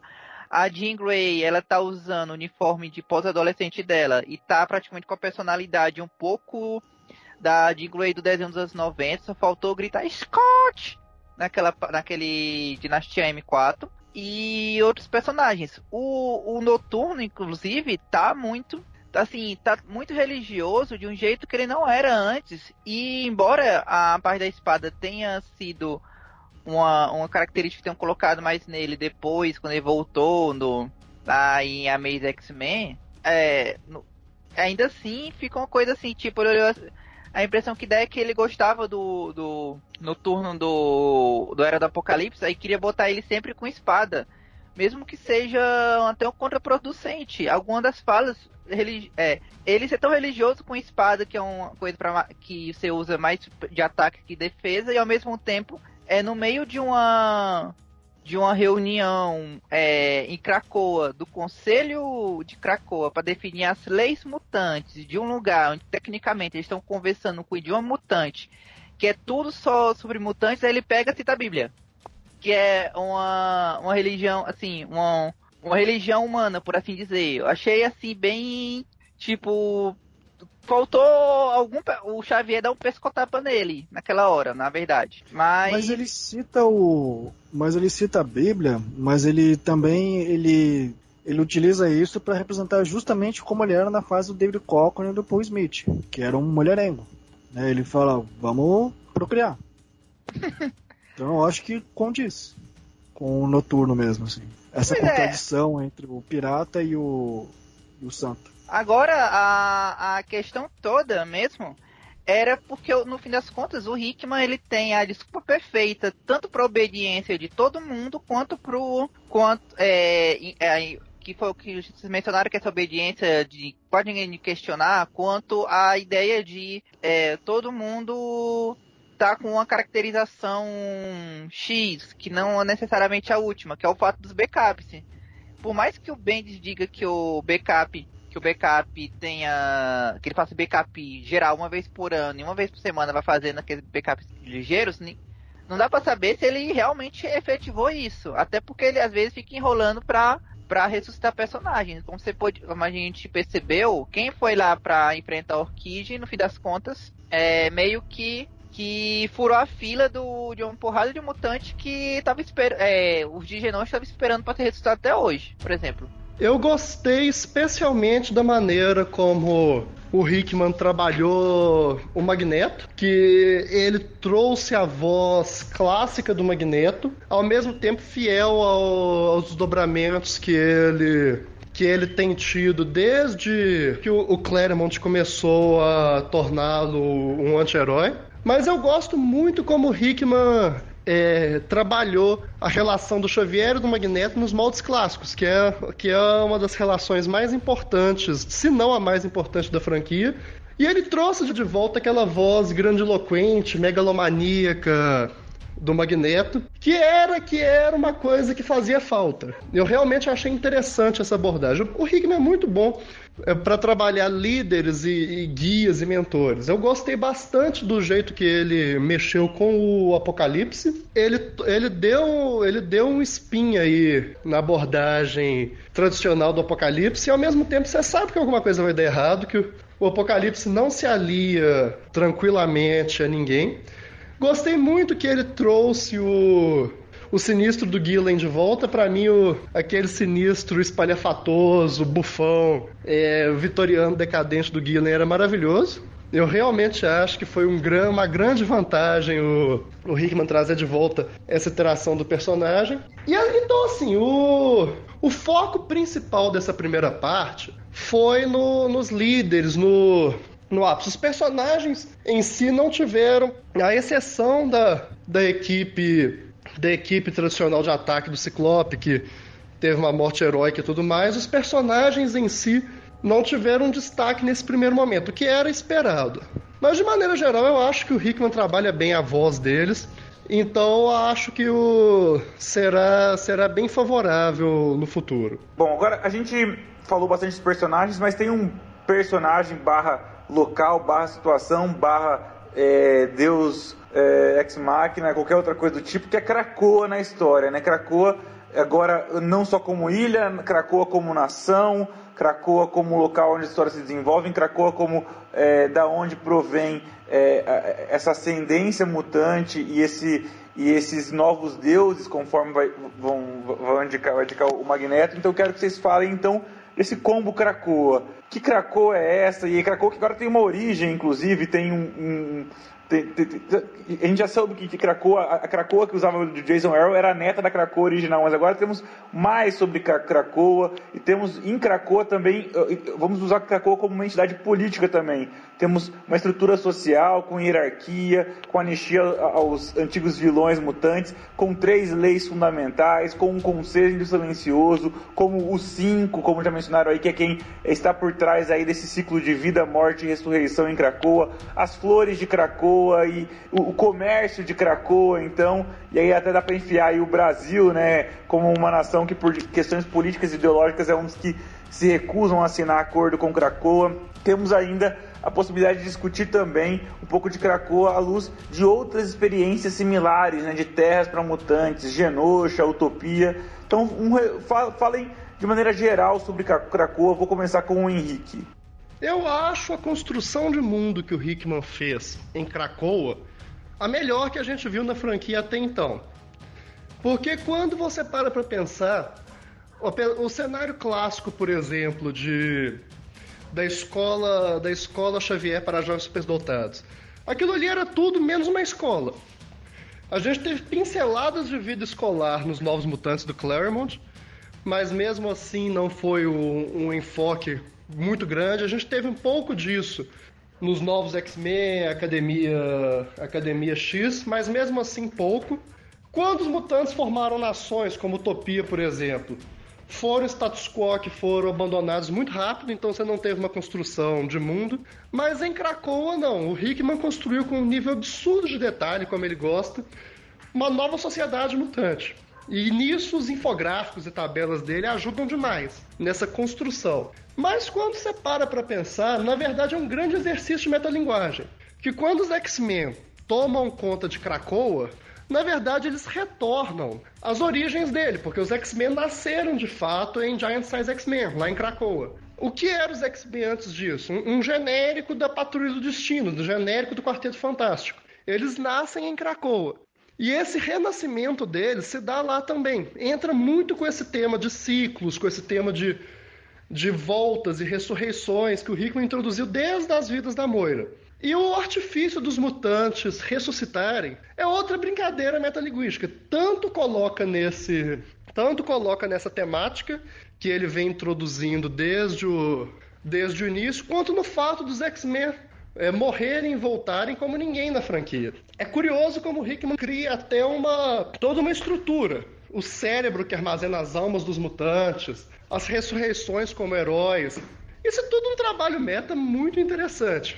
Sobre a construção do mundo em si, eu achei muito interessante, em primeiro lugar, como que ele coloca o Cifra para poder ser a voz de Krakoa. Isso aí, na verdade, eu gosto muito como que ele dá uma atmosfera de, de culto, de seita para, para a vida em Krakoa. Porque, na verdade, os X-Men sempre foram meio sectários mesmo. O, o, o clima de fanatismo sempre foi forte na franquia pelas próprias nuances, ser uma minoria isolada. Mas aí ele explicita isso.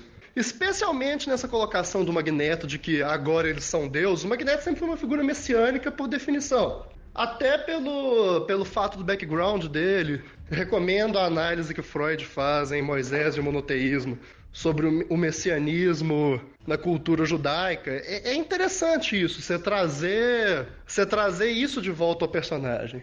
Então, numa primeira, numa visão preliminar, eu acho bastante interessante mesmo como que Krakow se organiza basicamente como um culto. E a partir daí você tem noções, você tem noções muito boas. A organização social é, é uma coisa bastante inovadora, que aí de novo explicita bem o que são os X-Men. O Make More Mutants, por exemplo, é, além de ser a brincadeira com No More Mutants da Wanda, explicita bem o que que como que os X-Men sempre foram, na verdade, uma, basicamente uma putaria. Todo mundo relacionando com todo mundo. E é isso. E o Murder No Man volta de novo com o, o estabelecimento clássico dos X-Men. Não matam, que é algo que era muito forte na, na Era de Prata. E que o Claremont trabalha e subverte muito bem. E finalmente o que eu acho mais interessante, que é o Respect the Sacred Land, que introduz muito dessa, de, do que eu estava falando no começo, da atmosfera sectária, de culto.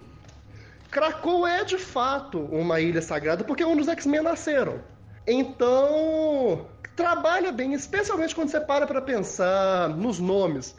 É o Habitat Nova Jerusalém. É realmente uma atmosfera religiosa. O... E é interessante quando você para para pensar quando você, de novo, voltando numa análise meio freudiana, quando você para para pensar em algo que o, que o Freud fala em psicologia de grupo sobre os laços libidinais que, o, que unem ao mentor, o Xavier fez isso de fato. O Xavier se inseriu no ego do, dos personagens. É uma coisa fantástica que o Hickman fez aí. Sobre, sobre o Conselho Silencioso, é, é aquela. É o Hickman revisitando. É algo que ele sempre gostou, que organização de homens que visam a, a liderar. Ele fez isso com o conselho de Reeds no Quarteto Fantástico. Ele trabalhou isso muito bem é, com os Illuminati em Novos Vingadores. Ele introduziu uma, um conceito bem legal que é a, a grande roda do, do Zodíaco em Guerreiros Secretos. E aí aqui ele revisita esse conceito, que eu acho que ele trabalha muito bem, porque ele é muito capaz de construir toda uma organização social e também trabalhar os dilemas morais que virão disso aí. Quando você para para pensar, o que ele fez foi colocar num círculo só personalidades muito fortes e muito diferentes de, dos X-Men. E aí introduz um ponto que eu venho pensando desde que eu comecei a ler essa passagem, é que na verdade tem algo muito errado em Krakoa. Eu não sei se o Xavier vem vem manipulando, vem manipulando psiquicamente as pessoas, ou se ele não está fazendo isso, mas ele está direcionando para surgirem conflitos, porque ele coloca ele, o Magneto e o Apocalipse, sendo que ele e o Magneto têm uma tem uma parceria, tem uma parceria secreta, já que eles são os pais de Krakoa. De novo, numa linguagem meta, como eles são os pais dos X-Men, eles também são os pais de Krakoa. Que aí o, o Hickman revisita muito bem aquele, aquilo que já tinha virado até o clichê cansativo do, de Malcolm X, Martin Luther King, ele revisita isso muito bem. Só que aí ele introduz no mesmo círculo que eles o Apocalipse. Obviamente vai gerar conflito. Aí ele coloca no outro, no outro círculo Mística, Êxodo, que são personalidades, e o Sinistro, que são basicamente personalidades criminosas. E sendo que a Moira já havia apontado que a introdução do sinistro seria problemática. Do outro lado, ele coloca a Emma compra lugares no conselho, coloca a Emma, o Sebastian Shaw e provavelmente a Kitty, representando o Clube do Inferno. O que, o que, que virá disso aí? E aí, por fim, você tem Tempestade, Jean Grey e Noturno teoricamente seriam as vozes morais da, da franquia. Só que olha como que eles estão. Como que eles estão é, em número muito menor. Será que eles não estão lá só para fazer uma figuração? Só para colocar que o Xavier tem uma consciência, mas que na verdade é só algo de figuração? E qual que será a voz que esse conselho vai ter de fato? São todas questões que o Hickman deve trabalhar no, ao longo do run dele. Isso, e aí isso traz outra pergunta. Por que o, por que o Ciclope não está não está nesse conselho, já que se alguém deveria estar, seria ele? Porque tudo bem, ele é o grande capitão da, dos exércitos de, de Krakoa, mas por que ele está no conselho? Será que não tem um motivo subjacente aí? Será que o Xavier não está tentando evitar dissensão? Ainda mais quando a gente vê o que sai em X-Men 1 agora, de que é, o, o, já, já tem a cena do Xavier, tanto de coisa que eu teria para te mostrar. Você tem a justaposição do Ciclope e da Lorna como herdeiros dos grandes líderes mutantes. Por que ele não está lá? Será que o Xavier não está querendo evitar problemas para ele? Eu acho que são todas questões muito válidas que que vão ser trabalhadas ao longo da franquia, ao longo da, da, dos Hickman. Então, é, eu acho também muito interessante como que o Hickman montou todo. Aí, por fim, só para encerrar essa parte do conselho, é legal como que o Doug e Krakoa estão lá quase como vozes proféticas, para poder justamente reforçar esse caráter religioso. E é também interessante como que o Hickman vem trazendo personagens, personalidades díspares, quando você vê que ele coloca nos capitães de Krakow o Gorgon, que é talvez um dos maiores homicidas é, do universo Marvel recente, coloca o Bishop, que até pouco tempo era vilão, a magia. Veja que, assim, essas questões de moralidade são muito fortes aí. Mas voltando, eu acho bastante interessante também como que o Hickman criou toda uma geografia.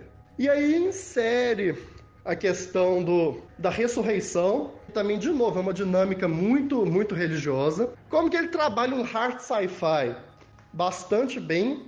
Como que ele coloca a questão das flores que antecipam, a, que aumentam a longevidade dos humanos, que é a maneira como, como Krakoa consegue comprar um pouco de aceitação da comunidade internacional, como que ele coloca a questão da tecnologia, e também como que ele expande esse mundo. Entrando aí na questão do, na questão é, da comparação com Genosha, com Utopia, você tem que.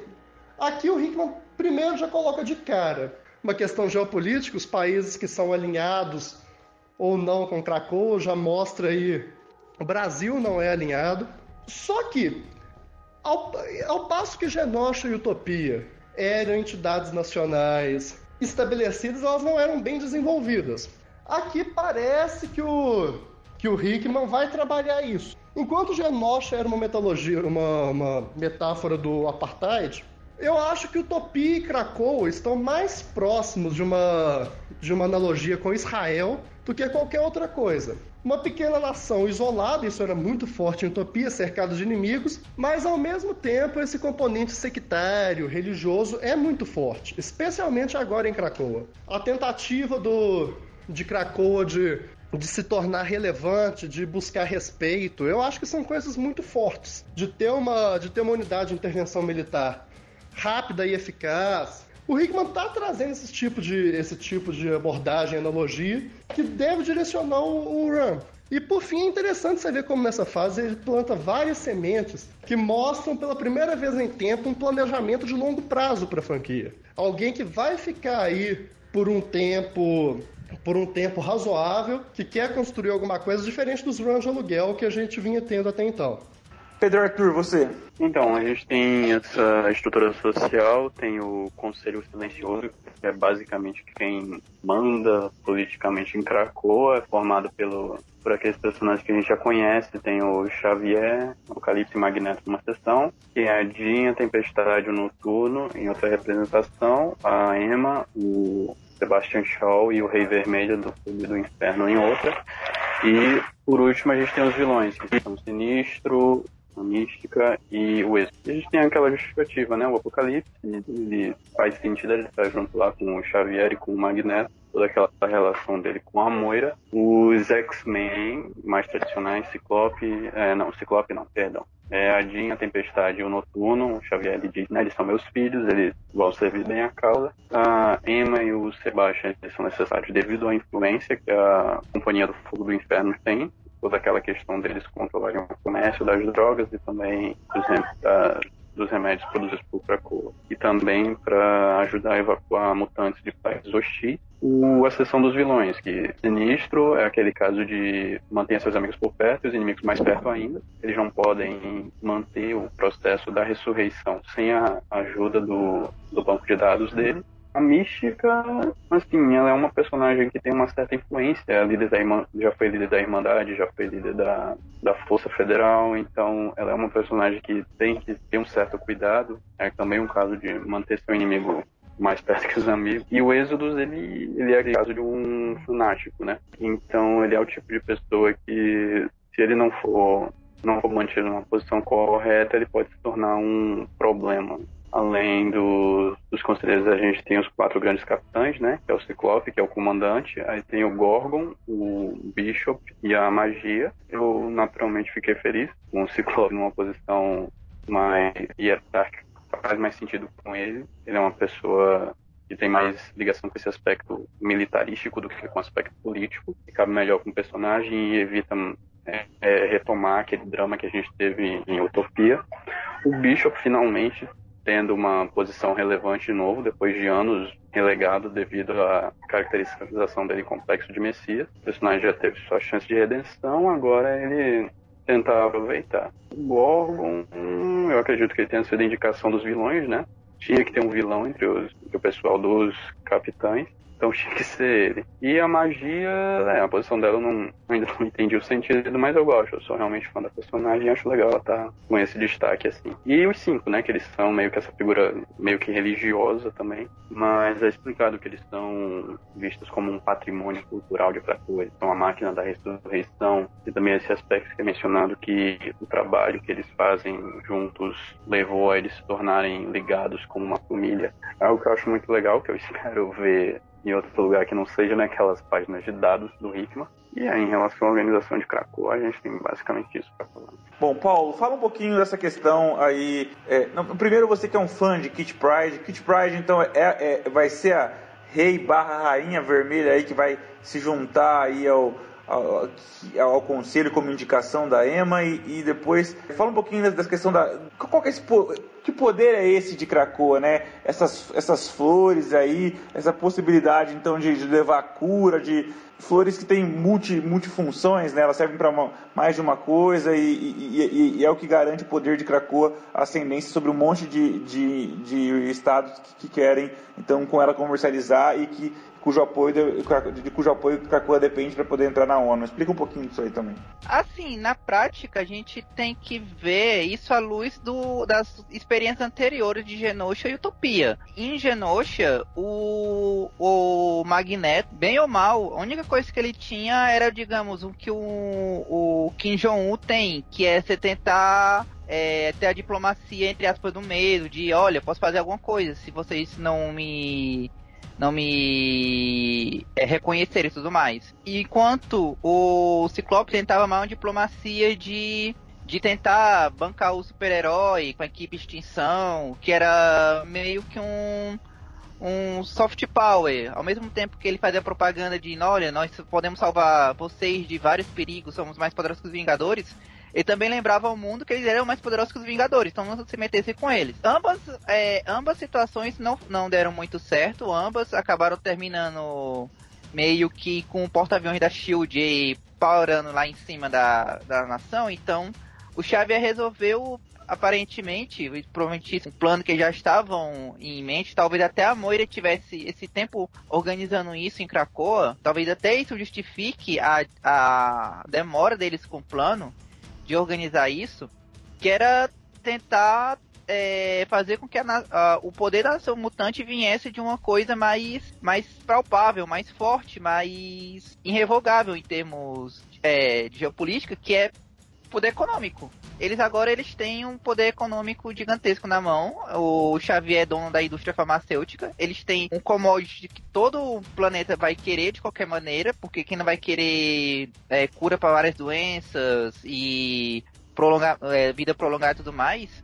Então, é, eles ofertando isso em troca do reconhecimento é, é uma defesa muito mais forte do que tentativas diplomáticas anteriores. Provavelmente, talvez até isso explique o, a, o sumiço da Moira nesse tempo. Eles estavam tentando, como a gente sabe, Krakoa não era muito usada na, na cronologia também, então podia ser justificar, não, ela estava naquele não lugar, organizando isso, que eles tinham um plano de tentar fazer isso e tudo mais. E outra parte do plano era, era que outra coisa que no fim das contas sempre falhava é que o, eles nunca davam o passo final de ser a nação mutante, uma nação mutante mesmo, de chamar todo mundo.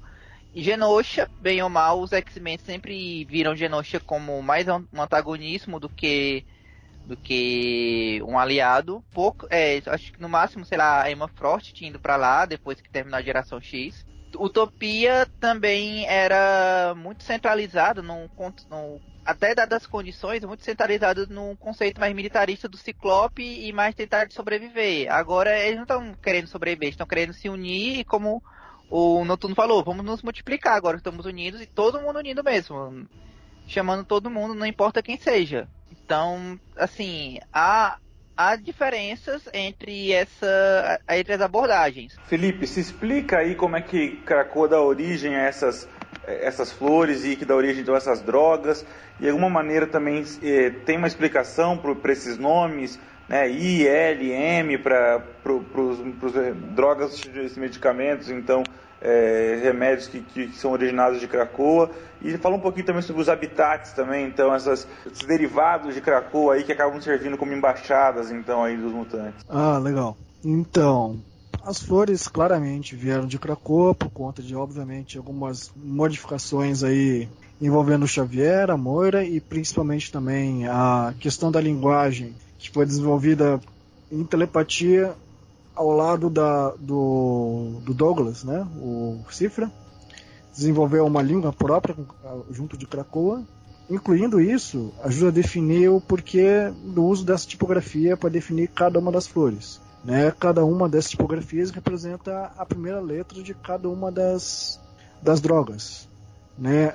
Pode-se dizer, suspeitar, de que algumas desses, é, dessa tipografia específica tem a ver com algum personagem, mas daí também é pura conjecturação minha. Mas assim, ah, as drogas envolvem justamente o que foi falado, né?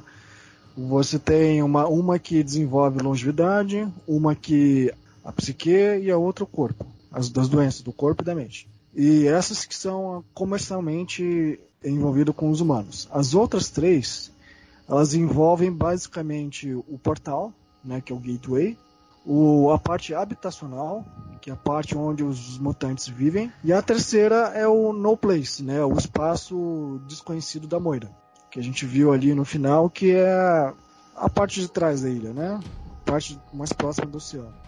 Mas vale ressaltar também que ele, a Krakoa, essa nação, ela também tem toda uma segurança analítica, envolvendo Fera, Trinary e o Curiosamente, até o próprio Blackton, como uma espécie de auxílio de defesa de Krakoa.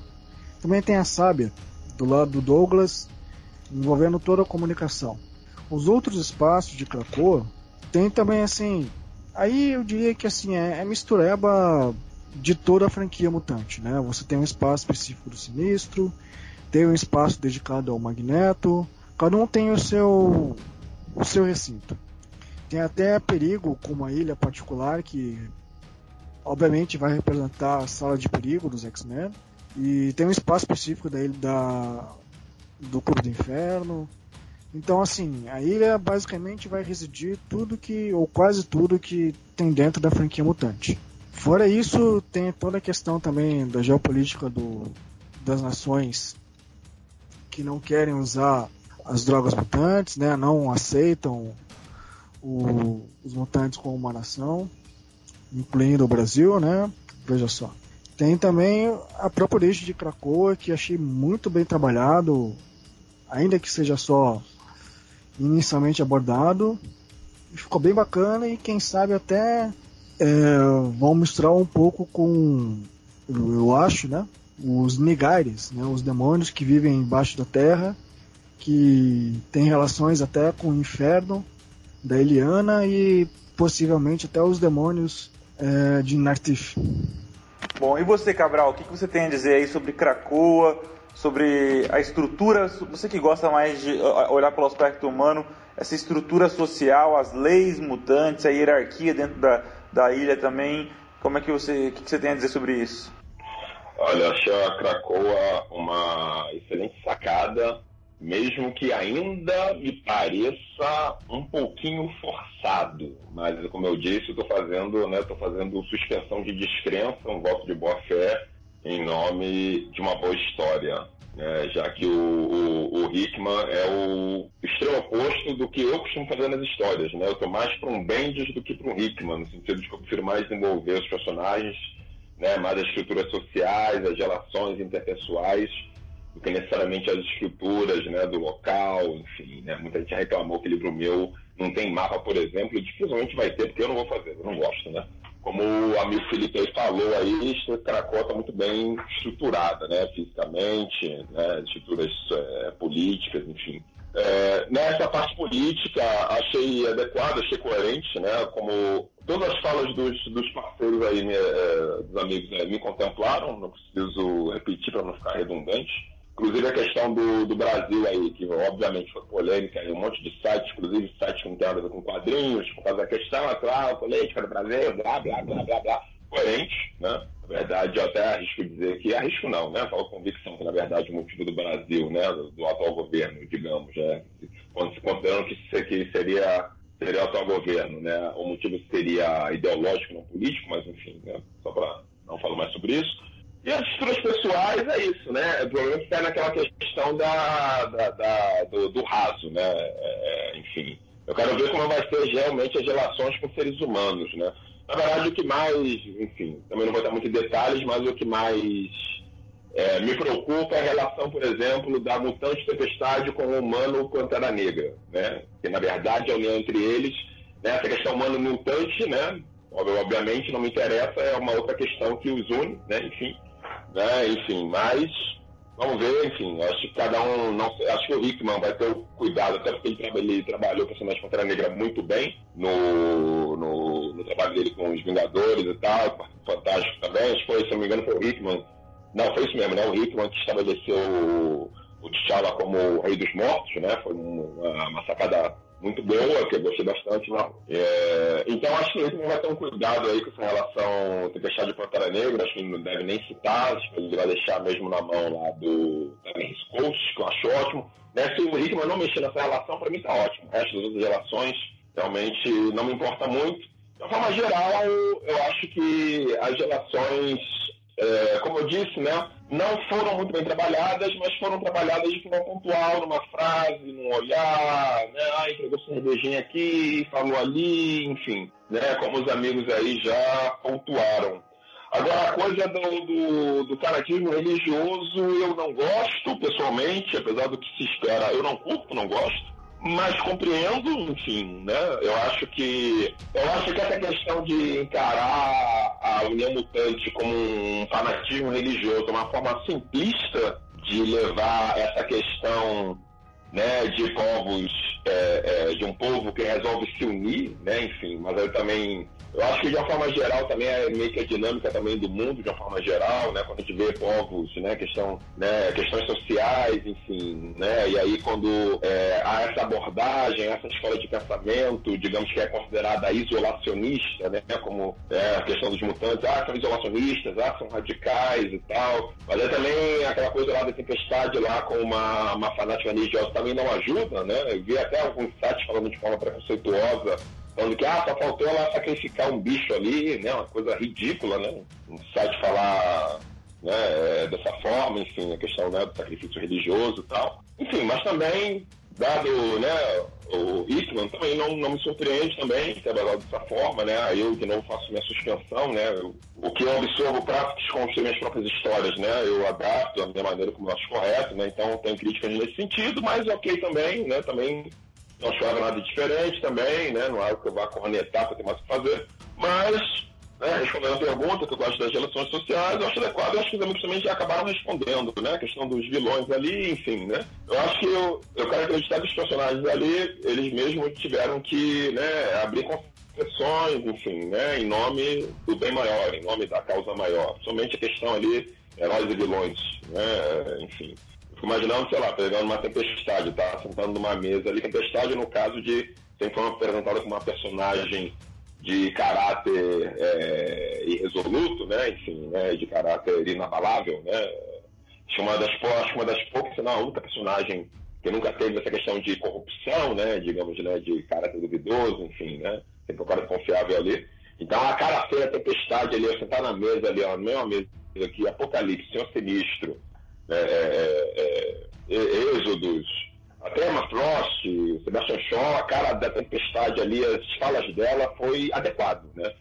Então, ali só o conselho, o conselho religioso, o conselho silencioso ali, as relações estavam bem estabelecidas ali. É claro que a gente também considera limite de páginas, enfim, né, decisões editoriais, imposições, imposições editoriais e tal. Acho que as relações ali, tirando esse aspecto muito religioso, e cinco, ah, discurso de tempestade, hum, que, né? Tirando isso, as relações ali, dentro da medida possível, foram bem trabalhadas, na minha opinião. Bom, vamos para a última rodada aí, a rodada que é sobre, a gente já discutiu, temos os antigos vilões, os X-Men agora do lado dos mutantes, e os antagonistas aparecem, parecem ser orcs e toda essa ideia de qual é o futuro da humanidade. Se a Moira viveu várias vidas e fra foi fracassando e vendo que os mutantes perderiam em todos os cenários. Agora descobrimos que os mutantes não necessariamente serão a, a, a evolução né, do Homo sapiens, assim como houve uma quebra é, com, entre, os, entre os Neandertais e, e, e, os Homo sapiens e os Neandertais se extinguiram, pode ser esse o caminho da raça mutante e a evolução mesmo para o Homo sapiens pode vir a ser essa ideia de Homo novíssima que aparece aí nas histórias. Então, Pedro, comenta aí o que, é tudo isso, o que, é Orcs, que é esse conglomerado aí de elementos de diversas organizações que já passaram pela Terra e o que, que é, é o que, que é esse Homo Novíssima e qual, qual que é essa verdadeira ameaça e qual é o futuro da humanidade? Então, a Orcs ela é basicamente mostrada como uma organização formada com uma resposta três aspectos que seriam aspectos de crescimento da população mutante. A gente tem um aspecto populacional, que foi Krakoa ter. Não, populacional não, foi a é, populacional. A, os mutantes terem pulado em número para 100 mil. A gente tem um aspecto econômico, que foi basicamente o Xavier ter comprado a sétima maior companhia farmacêutica do mundo e a partir dela ter começado a produção em massa dos, das medicações de Krakoa, e o aspecto territorial, que é o surgimento da ilha em si, da parte física. Então, a partir disso que foi ativado o protocolo da ORCS, e tem a união de várias organizações. A gente tem a IMA, tem a SHIELD, tem a Hydra, a Strike, que não aparecia desde aqueles gibis mais antigos do Capitão Britânia e o MI-13. Então, o objetivo da Orcs, a princípio, é ser a última barreira entre os mutantes e os humanos, impedir que a humanidade seja seja substituída, porque se o processo de o processo de repopulação da Terra por parte dos mutantes seguir como está, os seres humanos só têm mais 20 anos como espécie dominante. A partir disso que a gente tem a ativação da Orcs e a primeira tentativa deles de construir o molde de mãe, que seria basicamente um molde mestre que cria outros molde mestres. A gente é familiarizado já com essa sentinela, que é um criador de outras sentinelas. É explicado que o molde mãe ele é ele é uma barreira tecnológica que ao ser quebrada ele ajuda na criação do, Nim, do Nimrod que é aquela sentinela antiga que a gente via, né, lá em Dias do Futuro Esquecido, que era feita de nanotecnologia. Então, com a destruição do molde mãe, pelo menos desse primeiro que foi construído, a gente tem, até o princípio, não vai surgir o Nimrod. E deixa eu ver em relação ao Homo Novíssima, isso é uma coisa que a gente vê na Sexta Vida da Moira. É, o Homo Novíssima é basicamente a ideia do conceito de evolução controlada do ser humano, como é explicado pelo próprio bibliotecário na história, o ser humano deixa de ser deixa de ser controlado pelo seu ambiente. Então ele passa a controlar o rumo da própria evolução, a partir disso ele passa a se aprimorar com tecnologia. E aprimoramento em tecnologia geram alterações biológicas, alterações biológicas geram necessidade de novos aprimoramentos tecnológicos e novas melhorias tecnológicas e assim segue. Então a essência do humano novíssimo era uma espécie humana com a, que um ser humano surgido a partir do controle do processo evolutivo, mas que ele alcançaria inevitavelmente um beco sem saída do ponto de vista biológico. E essa é a essência do motivo deles terem buscado a ascensão por meio da falange, né? Que existir como uma uma espécie de divindade além do espaço-tempo. Inclusive é um ponto importante nessa da vida que foi o Hickman explicando essa questão de níveis cósmicos de sociedade, né? A gente tem basicamente níveis níveis de sociedade de máquinas. A gente tem a questão do falange, a tecnarca, o domínio, todo esse, todo esse processo. Então, o novo novíssimo é basicamente isso. Ele é a evolução controlada e, de certa forma, ele é o inevitável, né? Porque, como dito na história, as máquinas, as sentinelas, elas são essencialmente para dar tempo à humanidade até que o processo de criação do novo novíssimo possa ser feito em forma... possa ser feito em massa. Paulo, e aí? O que, que você vê aí em relação ao, aos humanos, então? Essa... É essa perspectiva de evolução, a orcs e, a e, e o fato de antagonizarem com os mutantes agora nessa nova fase? Olha, é um dos elementos que eu vejo, assim, que no começo eu ficava imaginando como é que seria essa questão, quem poderia ser o antagonista nessa história. A verdade é que, considerando o poder de fogo que o Xavier tem, tem em mãos, eu imaginava mais que seria um boost de canhão. Embora a gente tenha visto que não é bem assim. Eles conseguiram, eles conseguiram vencer, mas o preço foi altíssimo, no fim das contas. Porque se não fosse a, a máquina de ressurreição, eles tinham perdido praticamente boa parte dos. boa parte da liderança que existiu naquela época, naquela hora lá em Krakow e tudo mais. No fim das contas, que eu acho que os grandes vilões não vão ser exatamente a Orcs ou os humanos em si, vão ser as máquinas, porque era a grande tendência lá, toda a vida da Moira é que no fim das contas, sempre as máquinas venciam as máquinas derrotavam os ou fundiam com os humanos, ou derrotavam os humanos e mutantes, ou no fim das contas vinha a falange e dominava todo mundo. Então provavelmente o que eles vão, que o Hickman vai entregar no final, o clímax vai ser algum tipo de batalha entre os mutantes e humanos ou não, contra um, uma falange overpower, uma, uma versão Hickman do que a falange vai fazer talvez ele volte com de alguma forma de é, alguns mutantes das linhas das vidas anteriores da Moira acabem voltando de alguma maneira para de alguma forma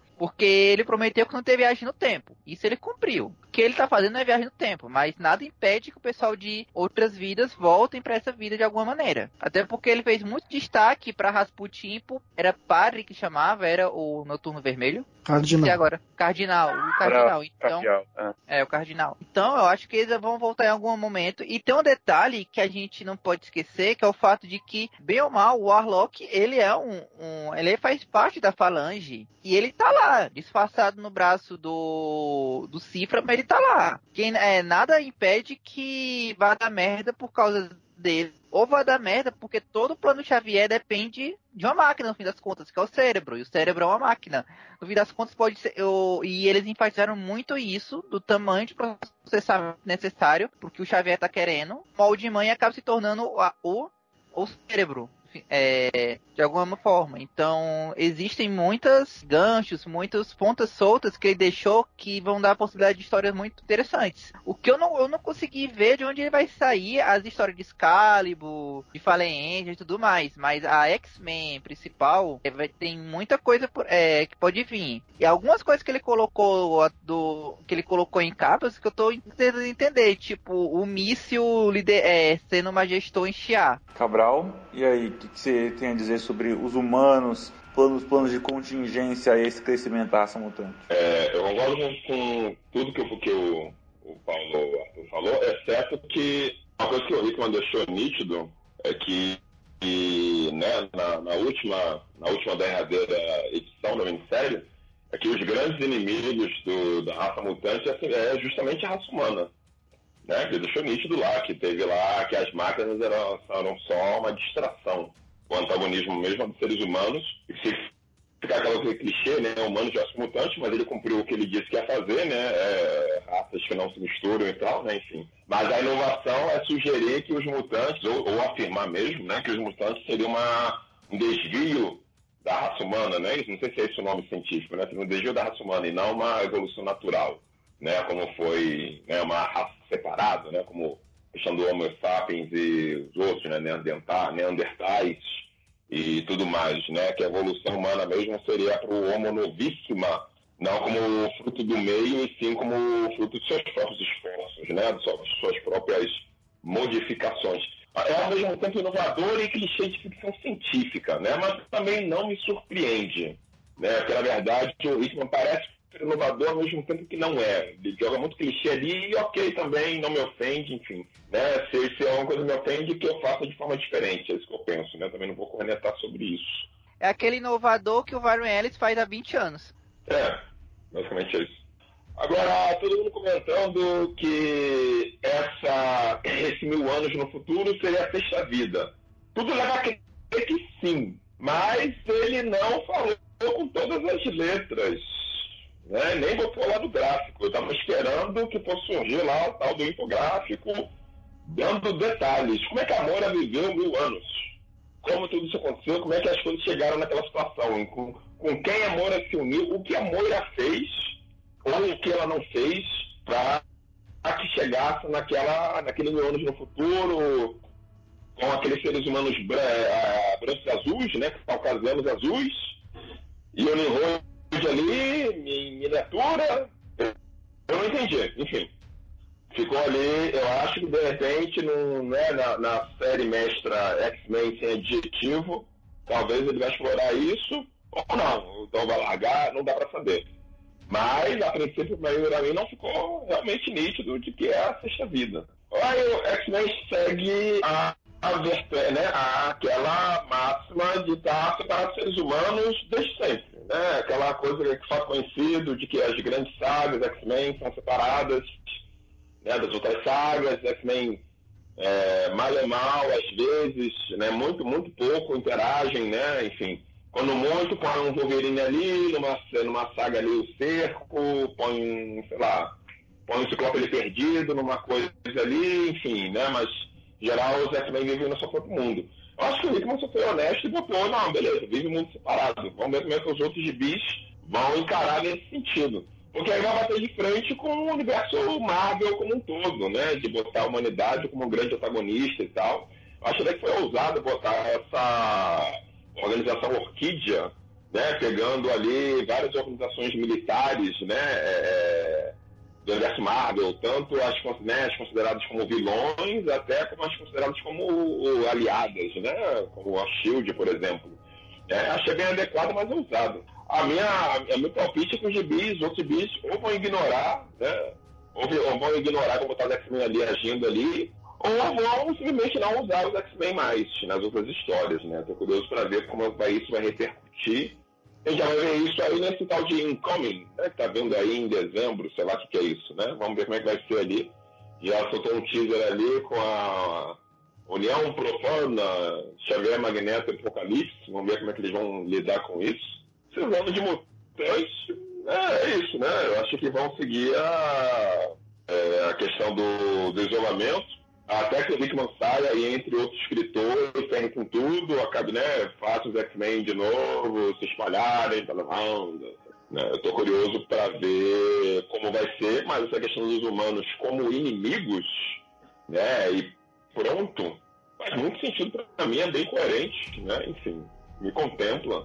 E tomara que essa siga essa vertente, apesar de umas reclamações de uns, de uns e de outros, né? Tomara que siga essa vertente, vamos ver no que, que isso vai dar.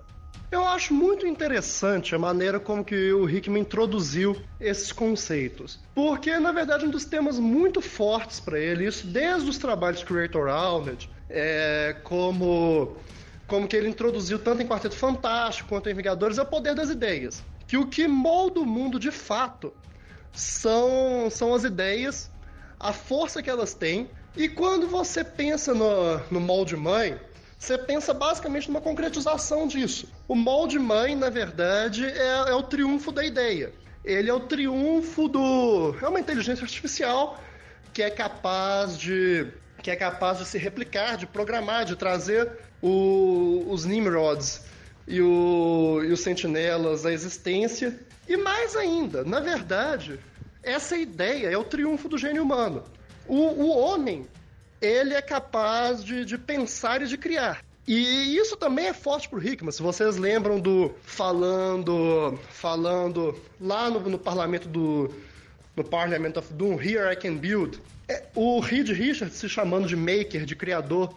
Essa noção de pensar e de criar é um tema que o Hickman sempre trabalha. E a, o molde mãe é, o, é a concretização disso. É algo que ele introduz lá no começo, mas que a gente só vai entender a significância na última edição. E olha como é que, e olha como é que os símbolos são fortes aí. O projeto Orcs está querendo levar o molde mãe para perto do Sol. Olha o que, que é isso. Isso aí é ascensão humana. É o que ele vai trabalhar lá no final, que a gente constata que, na verdade, o homem é capaz de ascender. Que o, o homem é capaz de, de se libertar das amarras da evolução e é capaz de pensar e de criar. É isso aí que ele está fazendo. Ele, e aí eu gosto bastante desse twist de que, na verdade, os inimigos não são a máquina, que os inimigos são, na verdade, o homem. O homem é capaz de criar e de, e de resistir à, à pressão biológica de ser superado. Quando você para para pensar, na verdade, é uma visão muito, muito otimista sobre a humanidade.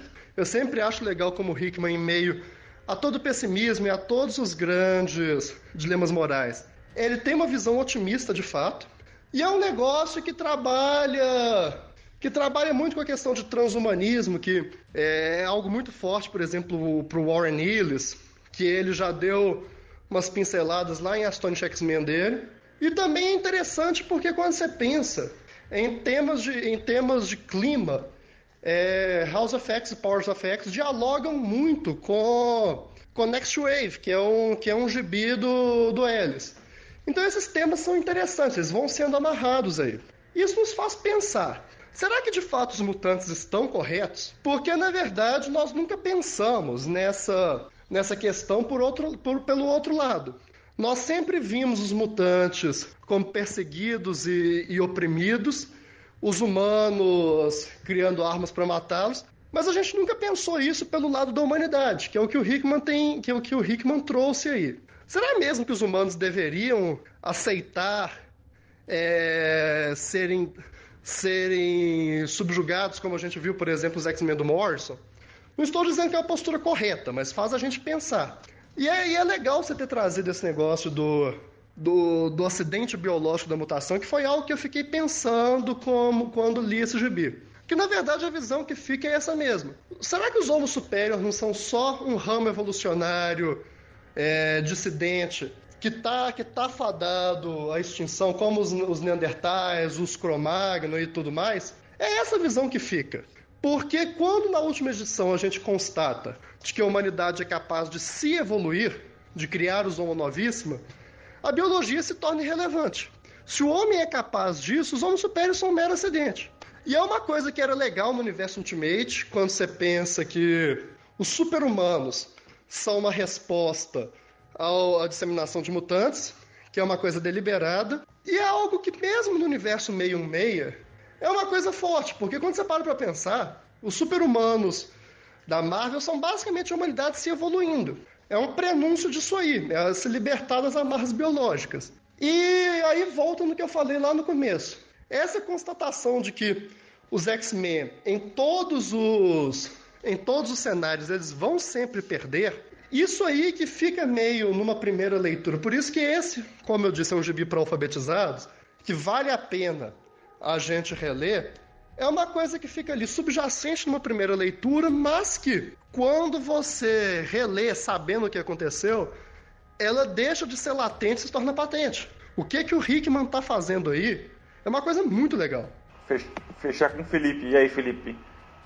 o orcs, futuro da humanidade e sentinelas e tudo aí, e homens enhanced aí como homem novíssima, o que, que você tem a dizer sobre isso? Pô, eu achei bem bacana o fato dos humanos terem um papel tão fundamental na história quanto os mutantes, como antagonistas principalmente. No início eu achei que isso é um pouco redundante, porque já tem tanta, digamos, certa vilania entre o, essa aliança entre o Xavier e o Magneto e outros vilões, mas o fato deles terem desenvolvido essa organização com base em, em vários outros trabalhos dentro do universo Marvel e dentro dos outros trabalhos do próprio Hickman, né?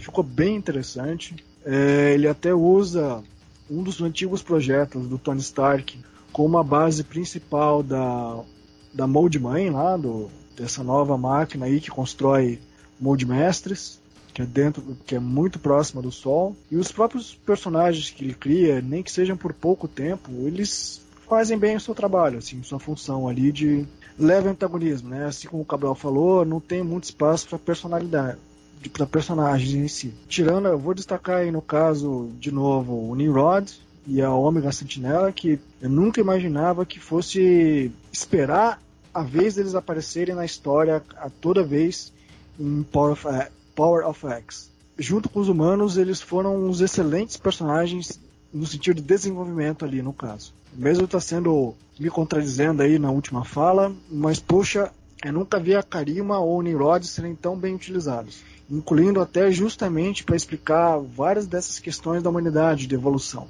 Fala que o Nimrod ele só evolui através de vários ciclos do Ômega, né? Que é o caso da Ômega Sentinela, que ela é uma humana que é infectada pela nanotecnologia e aos poucos vai se tornando mais máquina que humana. E o Nimrod ele é uma evolução, digamos assim, autossuficiente.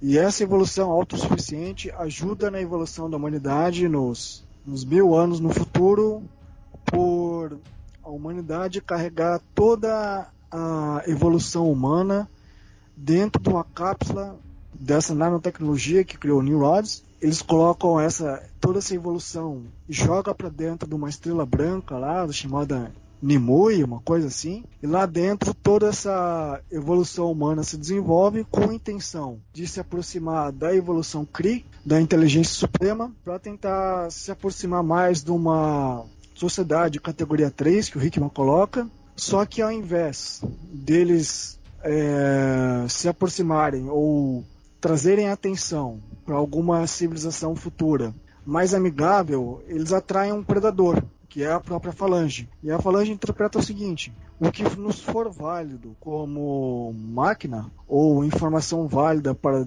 digamos assim, nos evoluir é, ainda mais em nossa ascensão como máquina, tudo que vocês têm nos é útil. Agora, o, o que, que é ignorado, né? Como a própria base que nós temos hoje, como nos representa como humanos, né, os nossos sentimentos, etc., são completamente ignorados e é a partir daí que se desenvolve o vírus legal, o vírus transmodal, de que é o vírus transmodal invade os humanos e tenta, digamos, assimilar e mudar em máquinas, eliminando tudo aquilo que é inútil, inclusive a carne e etc. Isso parece que futuramente influencia nessa evolução da, dos, no, das novíssimas, dessa nova evolução humana, né? dessa fusão entre humano e máquina. O que se dá também a suspeita de que houve nessa cronologia da Moira essa guerra que foi citada no futuro do bispo de, entre humanos, mutantes e máquinas, né? a, a conhecida como Rebelião, Rebelião Summers. E nesse caso, os humanos, com auxílio das máquinas, venceram, as máquinas claramente superaram os humanos, o que não se esperava é que a Falange fosse basicamente detonar geral. Né? Basicamente a Falange englobaria toda a humanidade, não só toda essa evolução que, é o, que os humanos usaram como um radar, mas toda a Terra seria englobada nesse, é, nessa grande sociedade da Falange. Que a, un, a única coisa que a Falange teme, nesse caso, é ou o Galactus ou a própria Força Fênix que é uma das poucas citações dessa força cósmica que, cósmica que futuramente ó, eu imagino que o Hickman vai usar, já que na própria revista dos X-Men deve ter o Império Shi'ar sendo citado aí. Eu achei bem interessante toda essa evolução que o Hickman usa no planeta, no Power of X, como uma forma de tentar também organizar toda essa evolução do universo Marvel e várias outras sociedades alienígenas que a gente tem aí entre os Baduns, os Kree, os Shi'ars. Aos poucos ele vai citando cada um em um momento bem específico. Não quer dizer que ele vai reaproveitar tudo ou vai colocar tudo de uma forma hiper super coesa, mas é interessante ele, ele citar da mesma forma que ele referencia vários, várias histórias antigas dentro do House of X, né, dentro dos personagens, dos cenários e etc. E em relação à questão da Moira, não tenho muito mais a acrescentar além de dizer de que é esquisito dela estar presente assim mil anos no futuro. No entanto, é coerente dentro da história, já que ela é basicamente uma das personagens principais dentro dessas duas minisséries. Então, assim, ela serve basicamente para ser aquele plot twist, né? Algo que você não espera que vai aparecer na história. Tanto no caso dela ser a Madre Ascani no futuro com o Apocalipse, como ela ser uma das, uma das únicas mutantes sobreviventes dessa sociedade mil anos no futuro. Mas vamos ver eu imagino que todos os principais personagens, como a Falange, o Nirods e quem sabe a Karima, vão aparecer, já que todo esse eh, crescimento, essa evolução que a Moira traz, que ela acelera junto com o Xavier e o Magneto, isso acelera também tais ações futuras, né, como o surgimento do Nimrods através da Orquídea nesse presente, que eu imagino que ele não morreu, ele vai aparecer em algum instante. E eu imagino que isso deve ter atraído também a Falange, não só por conta do Warlock, mas também do próprio desenvolvimento aí dos humanos de apelarem pela tecnologia por conta do medo que ele tem com, com os mutantes. Desculpa, eu sei que falei muito, mas é que eu esqueci de uma coisa. Eu tava esperando o amigo Felipe aí falar, falar aí, falou muito bem aí. É, não, a coisa do, do, da vilania, dos vilões, é que isso me surpreendeu na história eu estava tirando um pouco daquele modelo, ah, vai ter vilão, cadê o vilão, cadê o vilão? É, e aí a gente acabou entendendo que o vilão da história seria a própria humanidade, ok, como um todo, né? É, mas não teve, além disso, além da né, a própria humanidade, é um vilão palpável ao mesmo tempo que não é, porque é uma coisa muito geral, a humanidade, toda a raça humana. Não teve, assim, um indivíduo, né? E não vai ter, eu acho, né? Que o amigo Paulo estava falando sobre qual vai ser os vilões nas próximas histórias. Né? Inclusive, isso me contemplou bastante, até a história que eu estou escrevendo atualmente, né? Quer dizer, a necessidade de ter um vilão, de repente não precisa ter um vilão palpável a pessoa. Tem uma situação, uma questão, uma questão, uma questão sociológica, né? Enfim, até uma questão espiritual aí, digamos. Então, eu gostei desse direcionamento, é só isso que eu queria pontuar. Eu gostei desse direcionamento, é, é, sem a coisa aquele vilão clichê do maníaco que quer destruir tudo. É, enfim, eu achei isso bem interessante aí, que eu fiquei aguardando alguma coisa nesse sentido, né? Mas não teve e eu tô curioso para ver como é que isso vai aparecer nas histórias, até aparecendo, ah, agora ele vai mostrar uma coisa sinistra, tá? No final ele vai mostrar alguma coisa sinistra, vai deixar aqui um prólogo aqui de algum vilão, de alguma coisa, né? Ah, o futuro vai ser horrível, como ele sempre coloca. E não, porque aí acabou que esses dois futuros horríveis são teoricamente de vidas passadas da Moira e não da, da do meio meia, né? Então ele deixou meio meia em aberto. Mesmo a Moira falando que há o tal do terrível segredo que os, uma, os mutantes sempre perdem. Será que vão perder agora? Né? Ficou coerente, foi aberto e isso me agradou. Era só isso.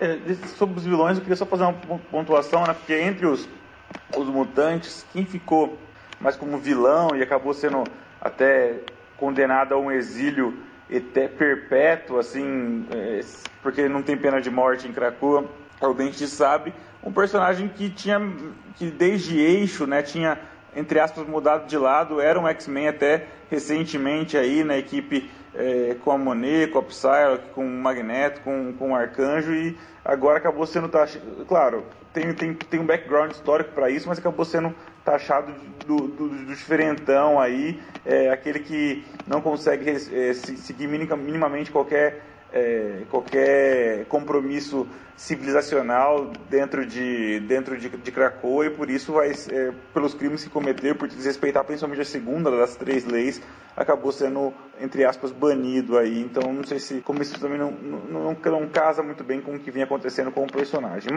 sobre como o Hickman trata os runs anteriores eu acho que ele fez a melhor abordagem, que é simplesmente ignorar o que veio antes. Porque convenhamos que desde que o Bendy saiu, não tem muita coisa para ser aproveitada, não. E é basicamente isso que ele fez. Porque quando você para para pensar, qual que é a menção, a cronologia desde que, o que, que ocorreu desde que o Bendy saiu? A última coisa é o Bendy, é o Gold Balls. Que acaba se tornando. Que acaba se tornando um personagem muito importante para o contexto das ressurreições parece realmente que o Hickman parou de ler X-Men que ele traz, que ele traz um pouco dos conceitos bendianos, por exemplo.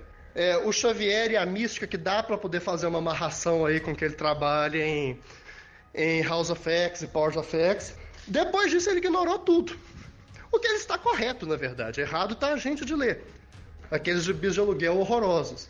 Ele não faz nenhuma menção a inumanos, não faz menção às bobagens do, do cu de bunda, ao Rosenberg. Aliás, é extremamente legal como que o Rosenberg quer fazer a última história dos X-Men, coloca aí o, Ciclope como líder como líder único da franquia, mata meio mundo e o Hickman é como se isso não tivesse acontecido.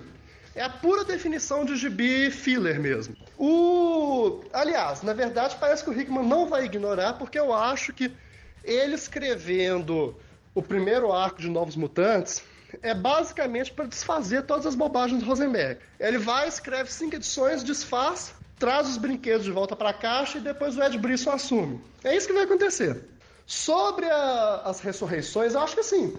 Que como os humanos, como os mutantes são capazes de agora, eles não são mais vinculados com as leis biológicas normais, eles se tornaram deuses de fato, como diria o Magneto.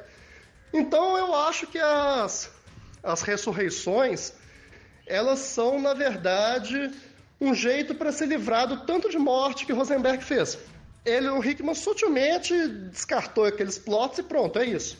O que eu tô falando é que ele tá correto aí. Se ele parou de ler X-Men no, Bendis, ninguém pode criticá-lo. Bom, a gente já falou demais, o podcast tá muito longo, é, acabou frustrando nossos planos do, do segundo bloco, então vai ficar esse único bloco mesmo no corridão aí para vocês ouvindo. O que era o segundo bloco, na verdade, a gente não, não, não fica por aqui não, e não perde nada por aqui, porque a gente daqui a quatro meses vai voltar aqui e vai trabalhar os primeiros quatro meses desse pós House of X and Powers of X, que é Down of X, que, que é o relançamento então da franquia. A gente já comentou até um pouquinho sobre isso no podcast anterior. Então, eu vou chamar os comentários finais e as despedidas do pessoal e eu quero que eles comentem, então aproveitem para comentar então o que esperam de dessa série de títulos.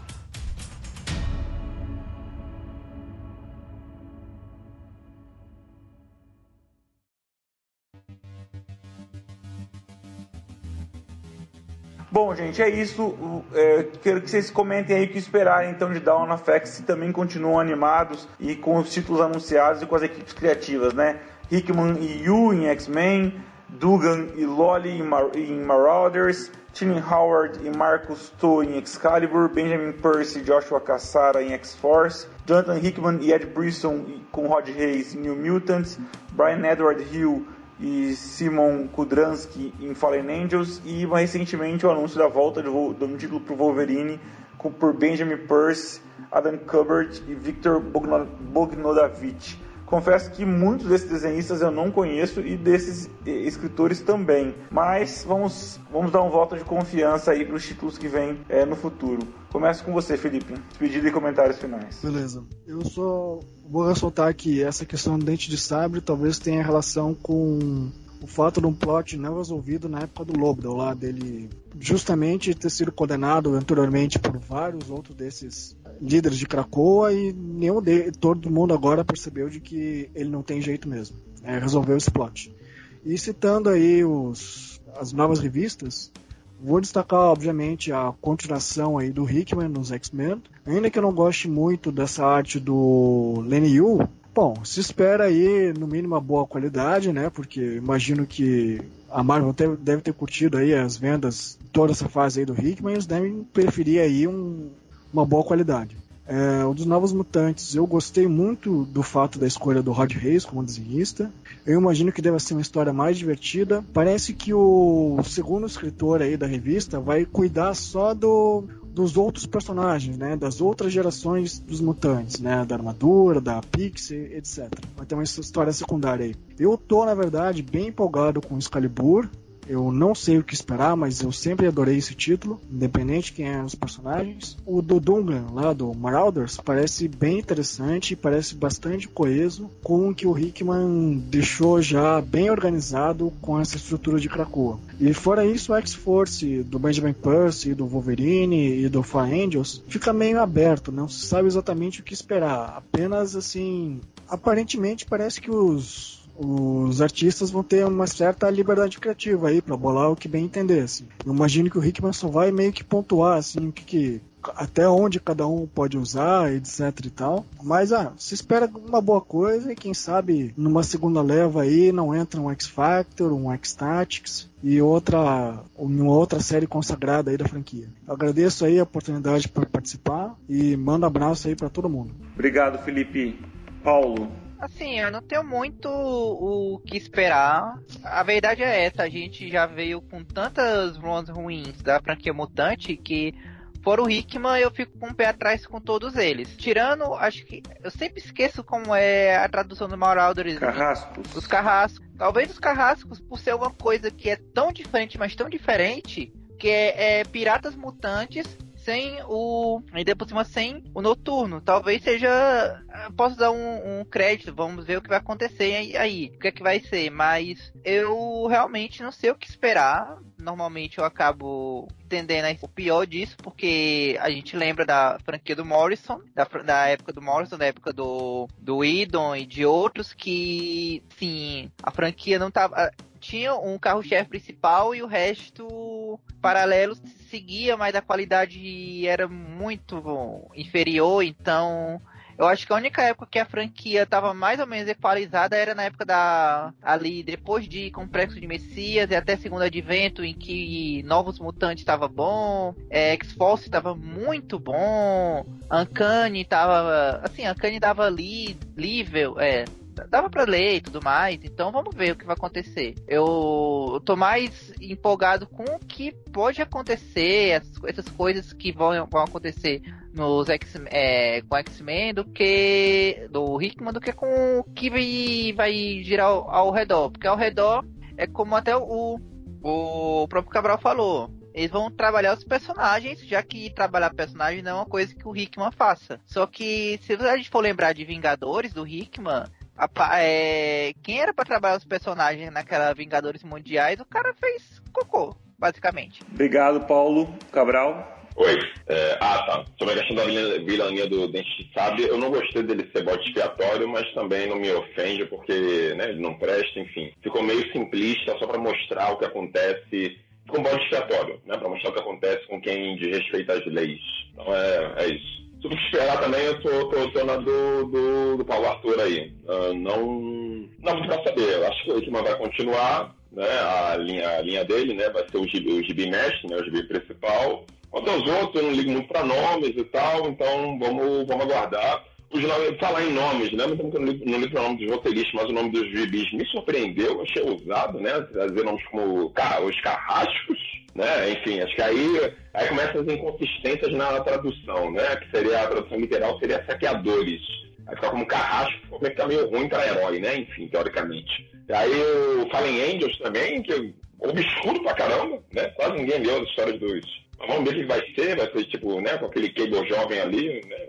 Aquela Psylocke original, no, né, no corpo da, da Oriental, vamos ver o que vai ser, não sei. Pegando assim só pelos aspectos da, da, da, da história, qual outro gibi mesmo? É, Carrara, ah, Novos Mutantes.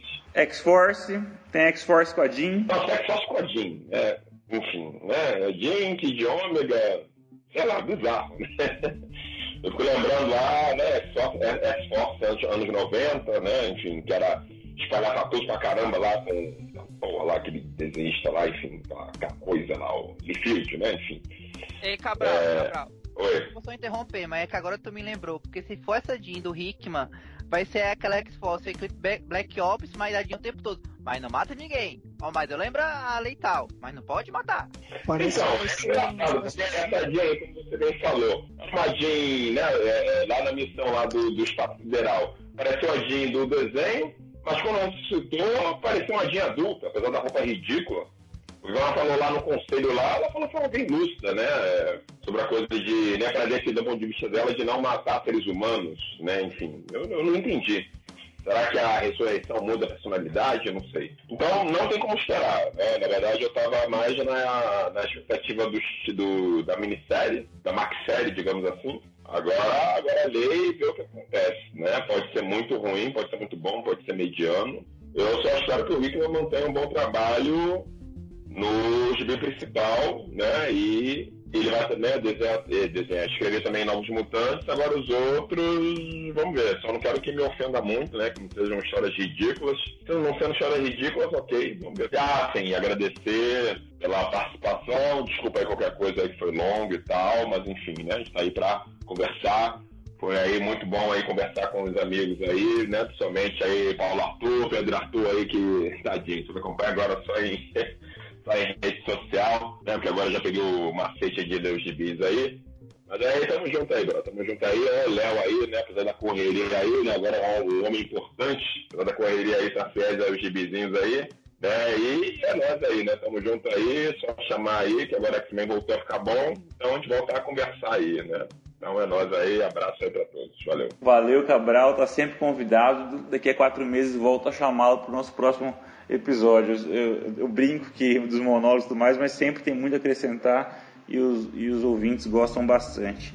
Pedro, para finalizar aí, então, já que é, tô, tô olhando o seu domingo aí e a, e a, e a namorada vai, vai reclamar, então. Ela realmente chegou a reclamar, por incrível que pareça. Que ela mandou um áudio aqui e não deu para ouvir, né? Mas enfim, já se acalmou. Saudades de quando você recebia nudes durante o programa, é, nas gravações de domingo à noite, agora é só bronca e reclamação, Pedro Arthur. Pois é, né? Acontece, né? A gente, quando se aquieta, tem que lidar com essas coisas. Enfim.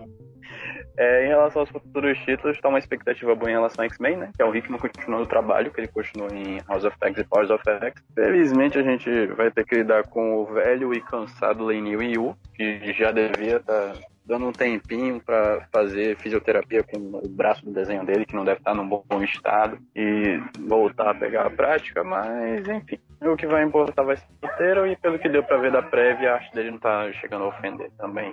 A gente vai ter Marauders, né? Eu espero que mandem o. o... Os caras deixem de se pôr com a tradução antiga e botem como saqueadores mesmo. Como o próprio Hickman falou, vai ser o título que vai ser um, junto com o X-Men dele, que vai dar uma noção melhor do status dos mutantes no universo da Marvel. Vai ser o Dugan, que fez um excelente trabalho tanto no Deadpool quanto nos Vingadores, junto com o Matteo Lolli, que também trabalhou com ele no Deadpool, fez uma das melhores edições do título até. É, deixa eu ver, Fallen Angels vai ser basicamente a versão X-Men do gibi do filho do Naruto. Você tem o filho do Ciclope, a filha do Wolverine a irmã do Míssil. Basicamente só os personagens, os irmãos mais novos ou filhos de personagem participando. É, tem uma expectativa relativamente boa, vai ser o gibi no qual a gente vai ver bastante do Magneto, como o, o autor Brian Hill falou. Eu acompanho um pouquinho do, do Twitter dele acompanho ele em redes sociais, o cara tem uma visão bem interessante. Eu não gosto do artista, do Simon Kudransky, eu acho que ele é um Greg com grife. Pode ser que ele surpreenda nesse título, né? Existe novos mutantes, Hickman e Brisson, Brisson escrevendo os personagens de estimação dele, né, o Glover Herman e aqueles gêmeos albinos, enquanto o Hickman parece que vai cuidar mais da equipe tradicional. É um título com expectativa boa, o Rod Reis está desenhando ele tá muito bom, assim, pelo material que ela vai trazer. A gente vai ver personagens como o Mancha Solar e a Danielle Monstar coloridos propriamente, né, em vez de serem basicamente desenhados como pessoas brancas nas histórias. Então, eu acho que é um passo adiante. Deixa eu ver o que mais. A gente também tem X-Force, não tô tão interessado assim, mas é mais pela premissa. Pelo que eu já vi do Benjamin Percy, ele é um ator relativamente competente, vejo nada excepcional, né? Mas ele é uma pessoa competente, eu acho que ele consegue, com um direcionamento correto, carregar tanto X-Force quanto o Wolverine. E vai, é onde a gente vai ver a volta até do, do Adam Kubert, né? Realmente faz tempo que a gente não vê ele na franquia, acho que vai ser bom poder mesmo que seja só pela nostalgia, que eu não sei como é que tá a arte dele agora. E deixa eu ver, eu esqueci, eu tenho quase certeza que eu esqueci algum título, né? Excalibur. Não, acho que não esqueci não. Ah, é, Excalibur, claro. Ah, tem a Tiny Howard, né, que é uma autora relativamente desconhecida. Ela começou a aparecer nos gibis agora, ela tá escrevendo o gibi do Death Head, então não sei muita coisa sobre ela, mas vamos ser otimistas, né? E tem o Marcos Pô, que é um desenhista excelente, o cara surgiu recentemente, ele fez Next Gen do, do, Brisson, naquela história da era do X-Men, ele também fez algumas edições de X-Men Azul, do Bunn, algumas das melhores edições junto com as desenhadas pelo Jorge Molina, né? Então o cara é competente, eu confio no trabalho dele, pelo menos no departamento de arte vai ser um dos melhores gibis que a gente vai ter. E é basicamente isso em relação a Dawn Effects. É, eu queria agradecer aos amigos mais uma vez pela oportunidade da gente estar falando aqui. O podcast ficou longo, mas sempre vale a pena esse tipo de coisa quando é quando é um assunto bom e é poder conversar com os amigos. Fico muito feliz de poder estar com todo mundo aqui, com o Paulo, com o Léo, o Felipe, o Henrique e obviamente muito feliz de poder participar novamente com, com o amigo Cabral. A gente não gravava faz muito tempo, eu nem lembro se o último podcast que a gente gravou foi em 2015 ou foi 2016, alguma coisa assim, mas faz tempo pra caramba. Então eu queria mandar um abraço para todo mundo, tá bom? Muito bom estar aqui com vocês novamente e espero que daqui a quatro meses a gente possa estar nessa mesma empolgação para gravar mais um podcast. É isso aí. Henrique, você então fechando o nosso podcast. Olha, para essa despedida, é, é até difícil despedir porque tem quanto tempo que a gente não fica otimista com os X-Men? Realmente eu não consigo lembrar da última vez que a gente despediu de maneira empolgada pro que viria, que viria a seguir. E isso é maravilhoso. Só do Hickman ter recuperado a autoestima da franquia, isso isso é mais do que tudo que veio nos últimos, sei lá, 7, 8 anos. Eu estou realmente animado com o que vai vir a seguir. E é curioso como que o Hickman trabalha tanto essa questão de otimismo e evolução. E agora a gente está com isso. A gente consegue se animar com o que vai vir a seguir. Uma solicitação, no, a Marvel liberar solicitações não é mais uma ameaça para os leitores mutantes. É uma, é, é uma injeção de ânimo. Eu realmente gostei demais de House of X Powers of Ten. Realmente gostei muito. Eu acho que merece um 9,5 em 10. Eu não lembro da última vez que eu li um, um gibi mutante tão bom. Um gibi que foi sem voz de editor. Um gibi, um gibi que você tem um, um criador usando tudo que ele sabe, seja de, de técnica, seja de recurso narrativo, seja de, é, de criação de conceitos. É um, um escritor sentado e fazendo o que ele quer. Isso é maravilhoso. Eu realmente não consigo pensar da última vez que isso aconteceu nos X-Men. Que a gente não tem roteirista fazendo ghostwriting para editor. E nós estávamos precisando disso. Nós estávamos precisando de um, de um criador, de alguém que inventivo, que quer. A última vez que a gente teve isso foi o quê? Com o Morrison, assim, explicitamente, com o com Morrison, com o Edon.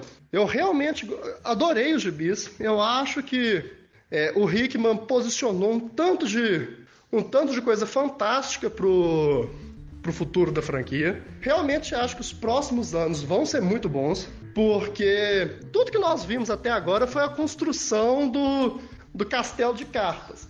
Quando o Hickman começar a retirar as bases aí, tudo começar a desabar, vai ser fantástico. De verdade que eu acho que pela primeira vez em muito tempo, a gente pode se empolgar. Sobre o futuro da franquia, eu confesso que quando as, os gibis foram anunciados, as equipes criativas não me animaram muito. Mas depois que eu li o, o novo status quo mutante em House of X Powers of Ten, eu realmente acho que vale a pena dar uma, dar uma conferida no, no material que vem.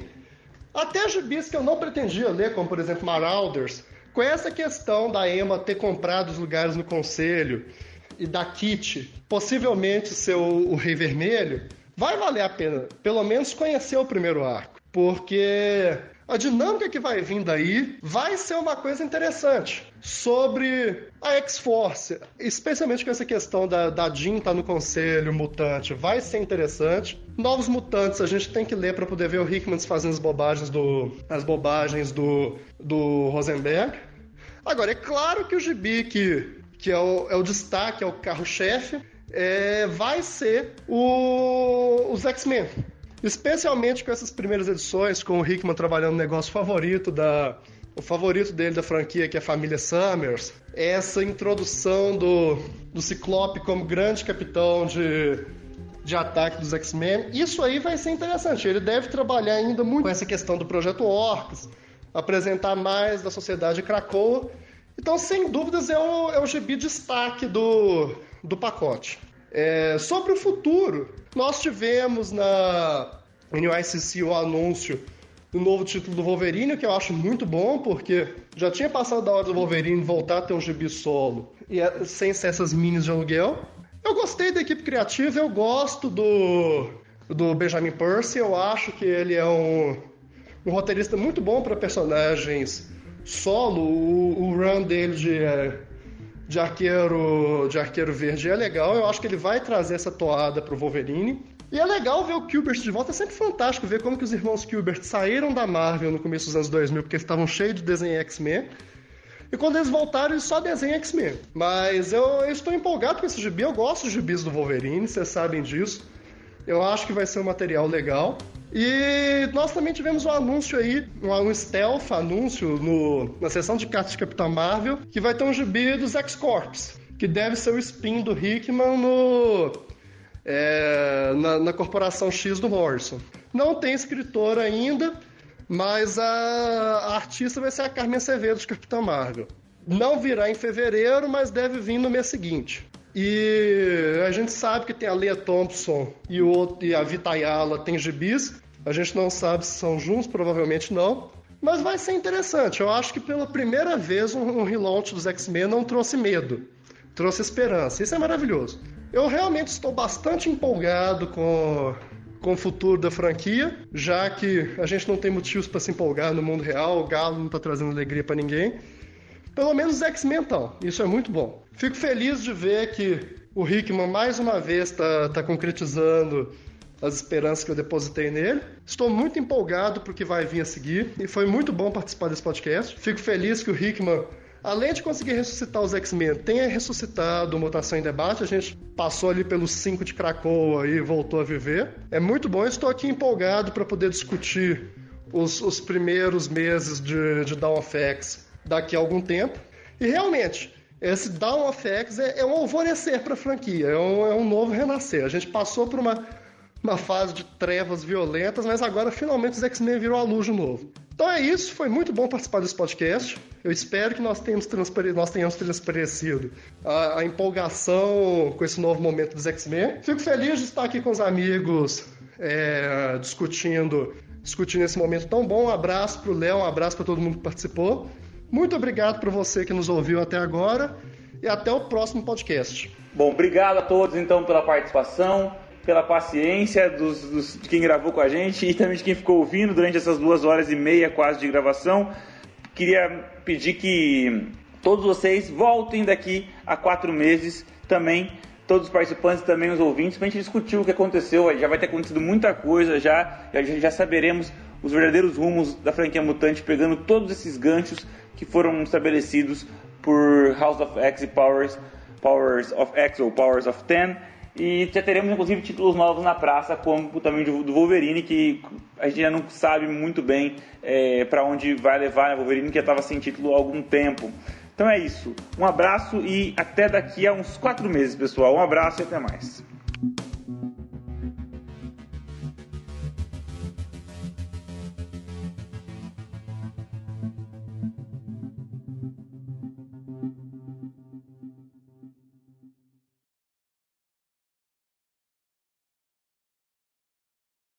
E aqui fica também uma teoria final. E se, de fato, o Hickman nos estiver enganando mais uma vez, como ele nos enganou na quarta e na sexta vida? E se, de fato, a Moira que nós estivermos vendo agora na décima vida não for a Moira que nós conhecemos? Prestem atenção. Tudo na décima vida da Moira foi estruturado para que nós pensássemos estar no universo Marvel regular, assim como foi feito na Quarta Vida. Mas e se, na verdade, a Moira que nós conhecermos for a décima primeira vida? Aquela que a Sina falou que ela poderia ter.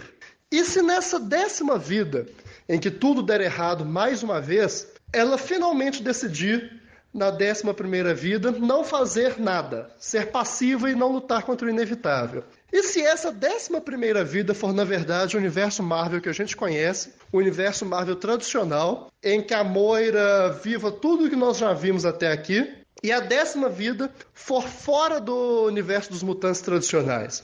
Isso permitiria ao Hickman botar os brinquedos de volta na caixa, tal como ele falou que faria pois todo o seu Hansen passaria fora do universo Marvel tradicional. No exato momento em que a Moira morresse no final da, no final da sua passagem, nós voltaríamos ao universo Marvel tradicional e daí tudo, se, tudo passaria como nós vimos até aqui. Isso também explicaria por que o Hickman parece não prestar tanta atenção aos eventos mais recentes de X-Men. Vamos ver se no desdobrar das, dos próximos gibis se isso ganha força ou não.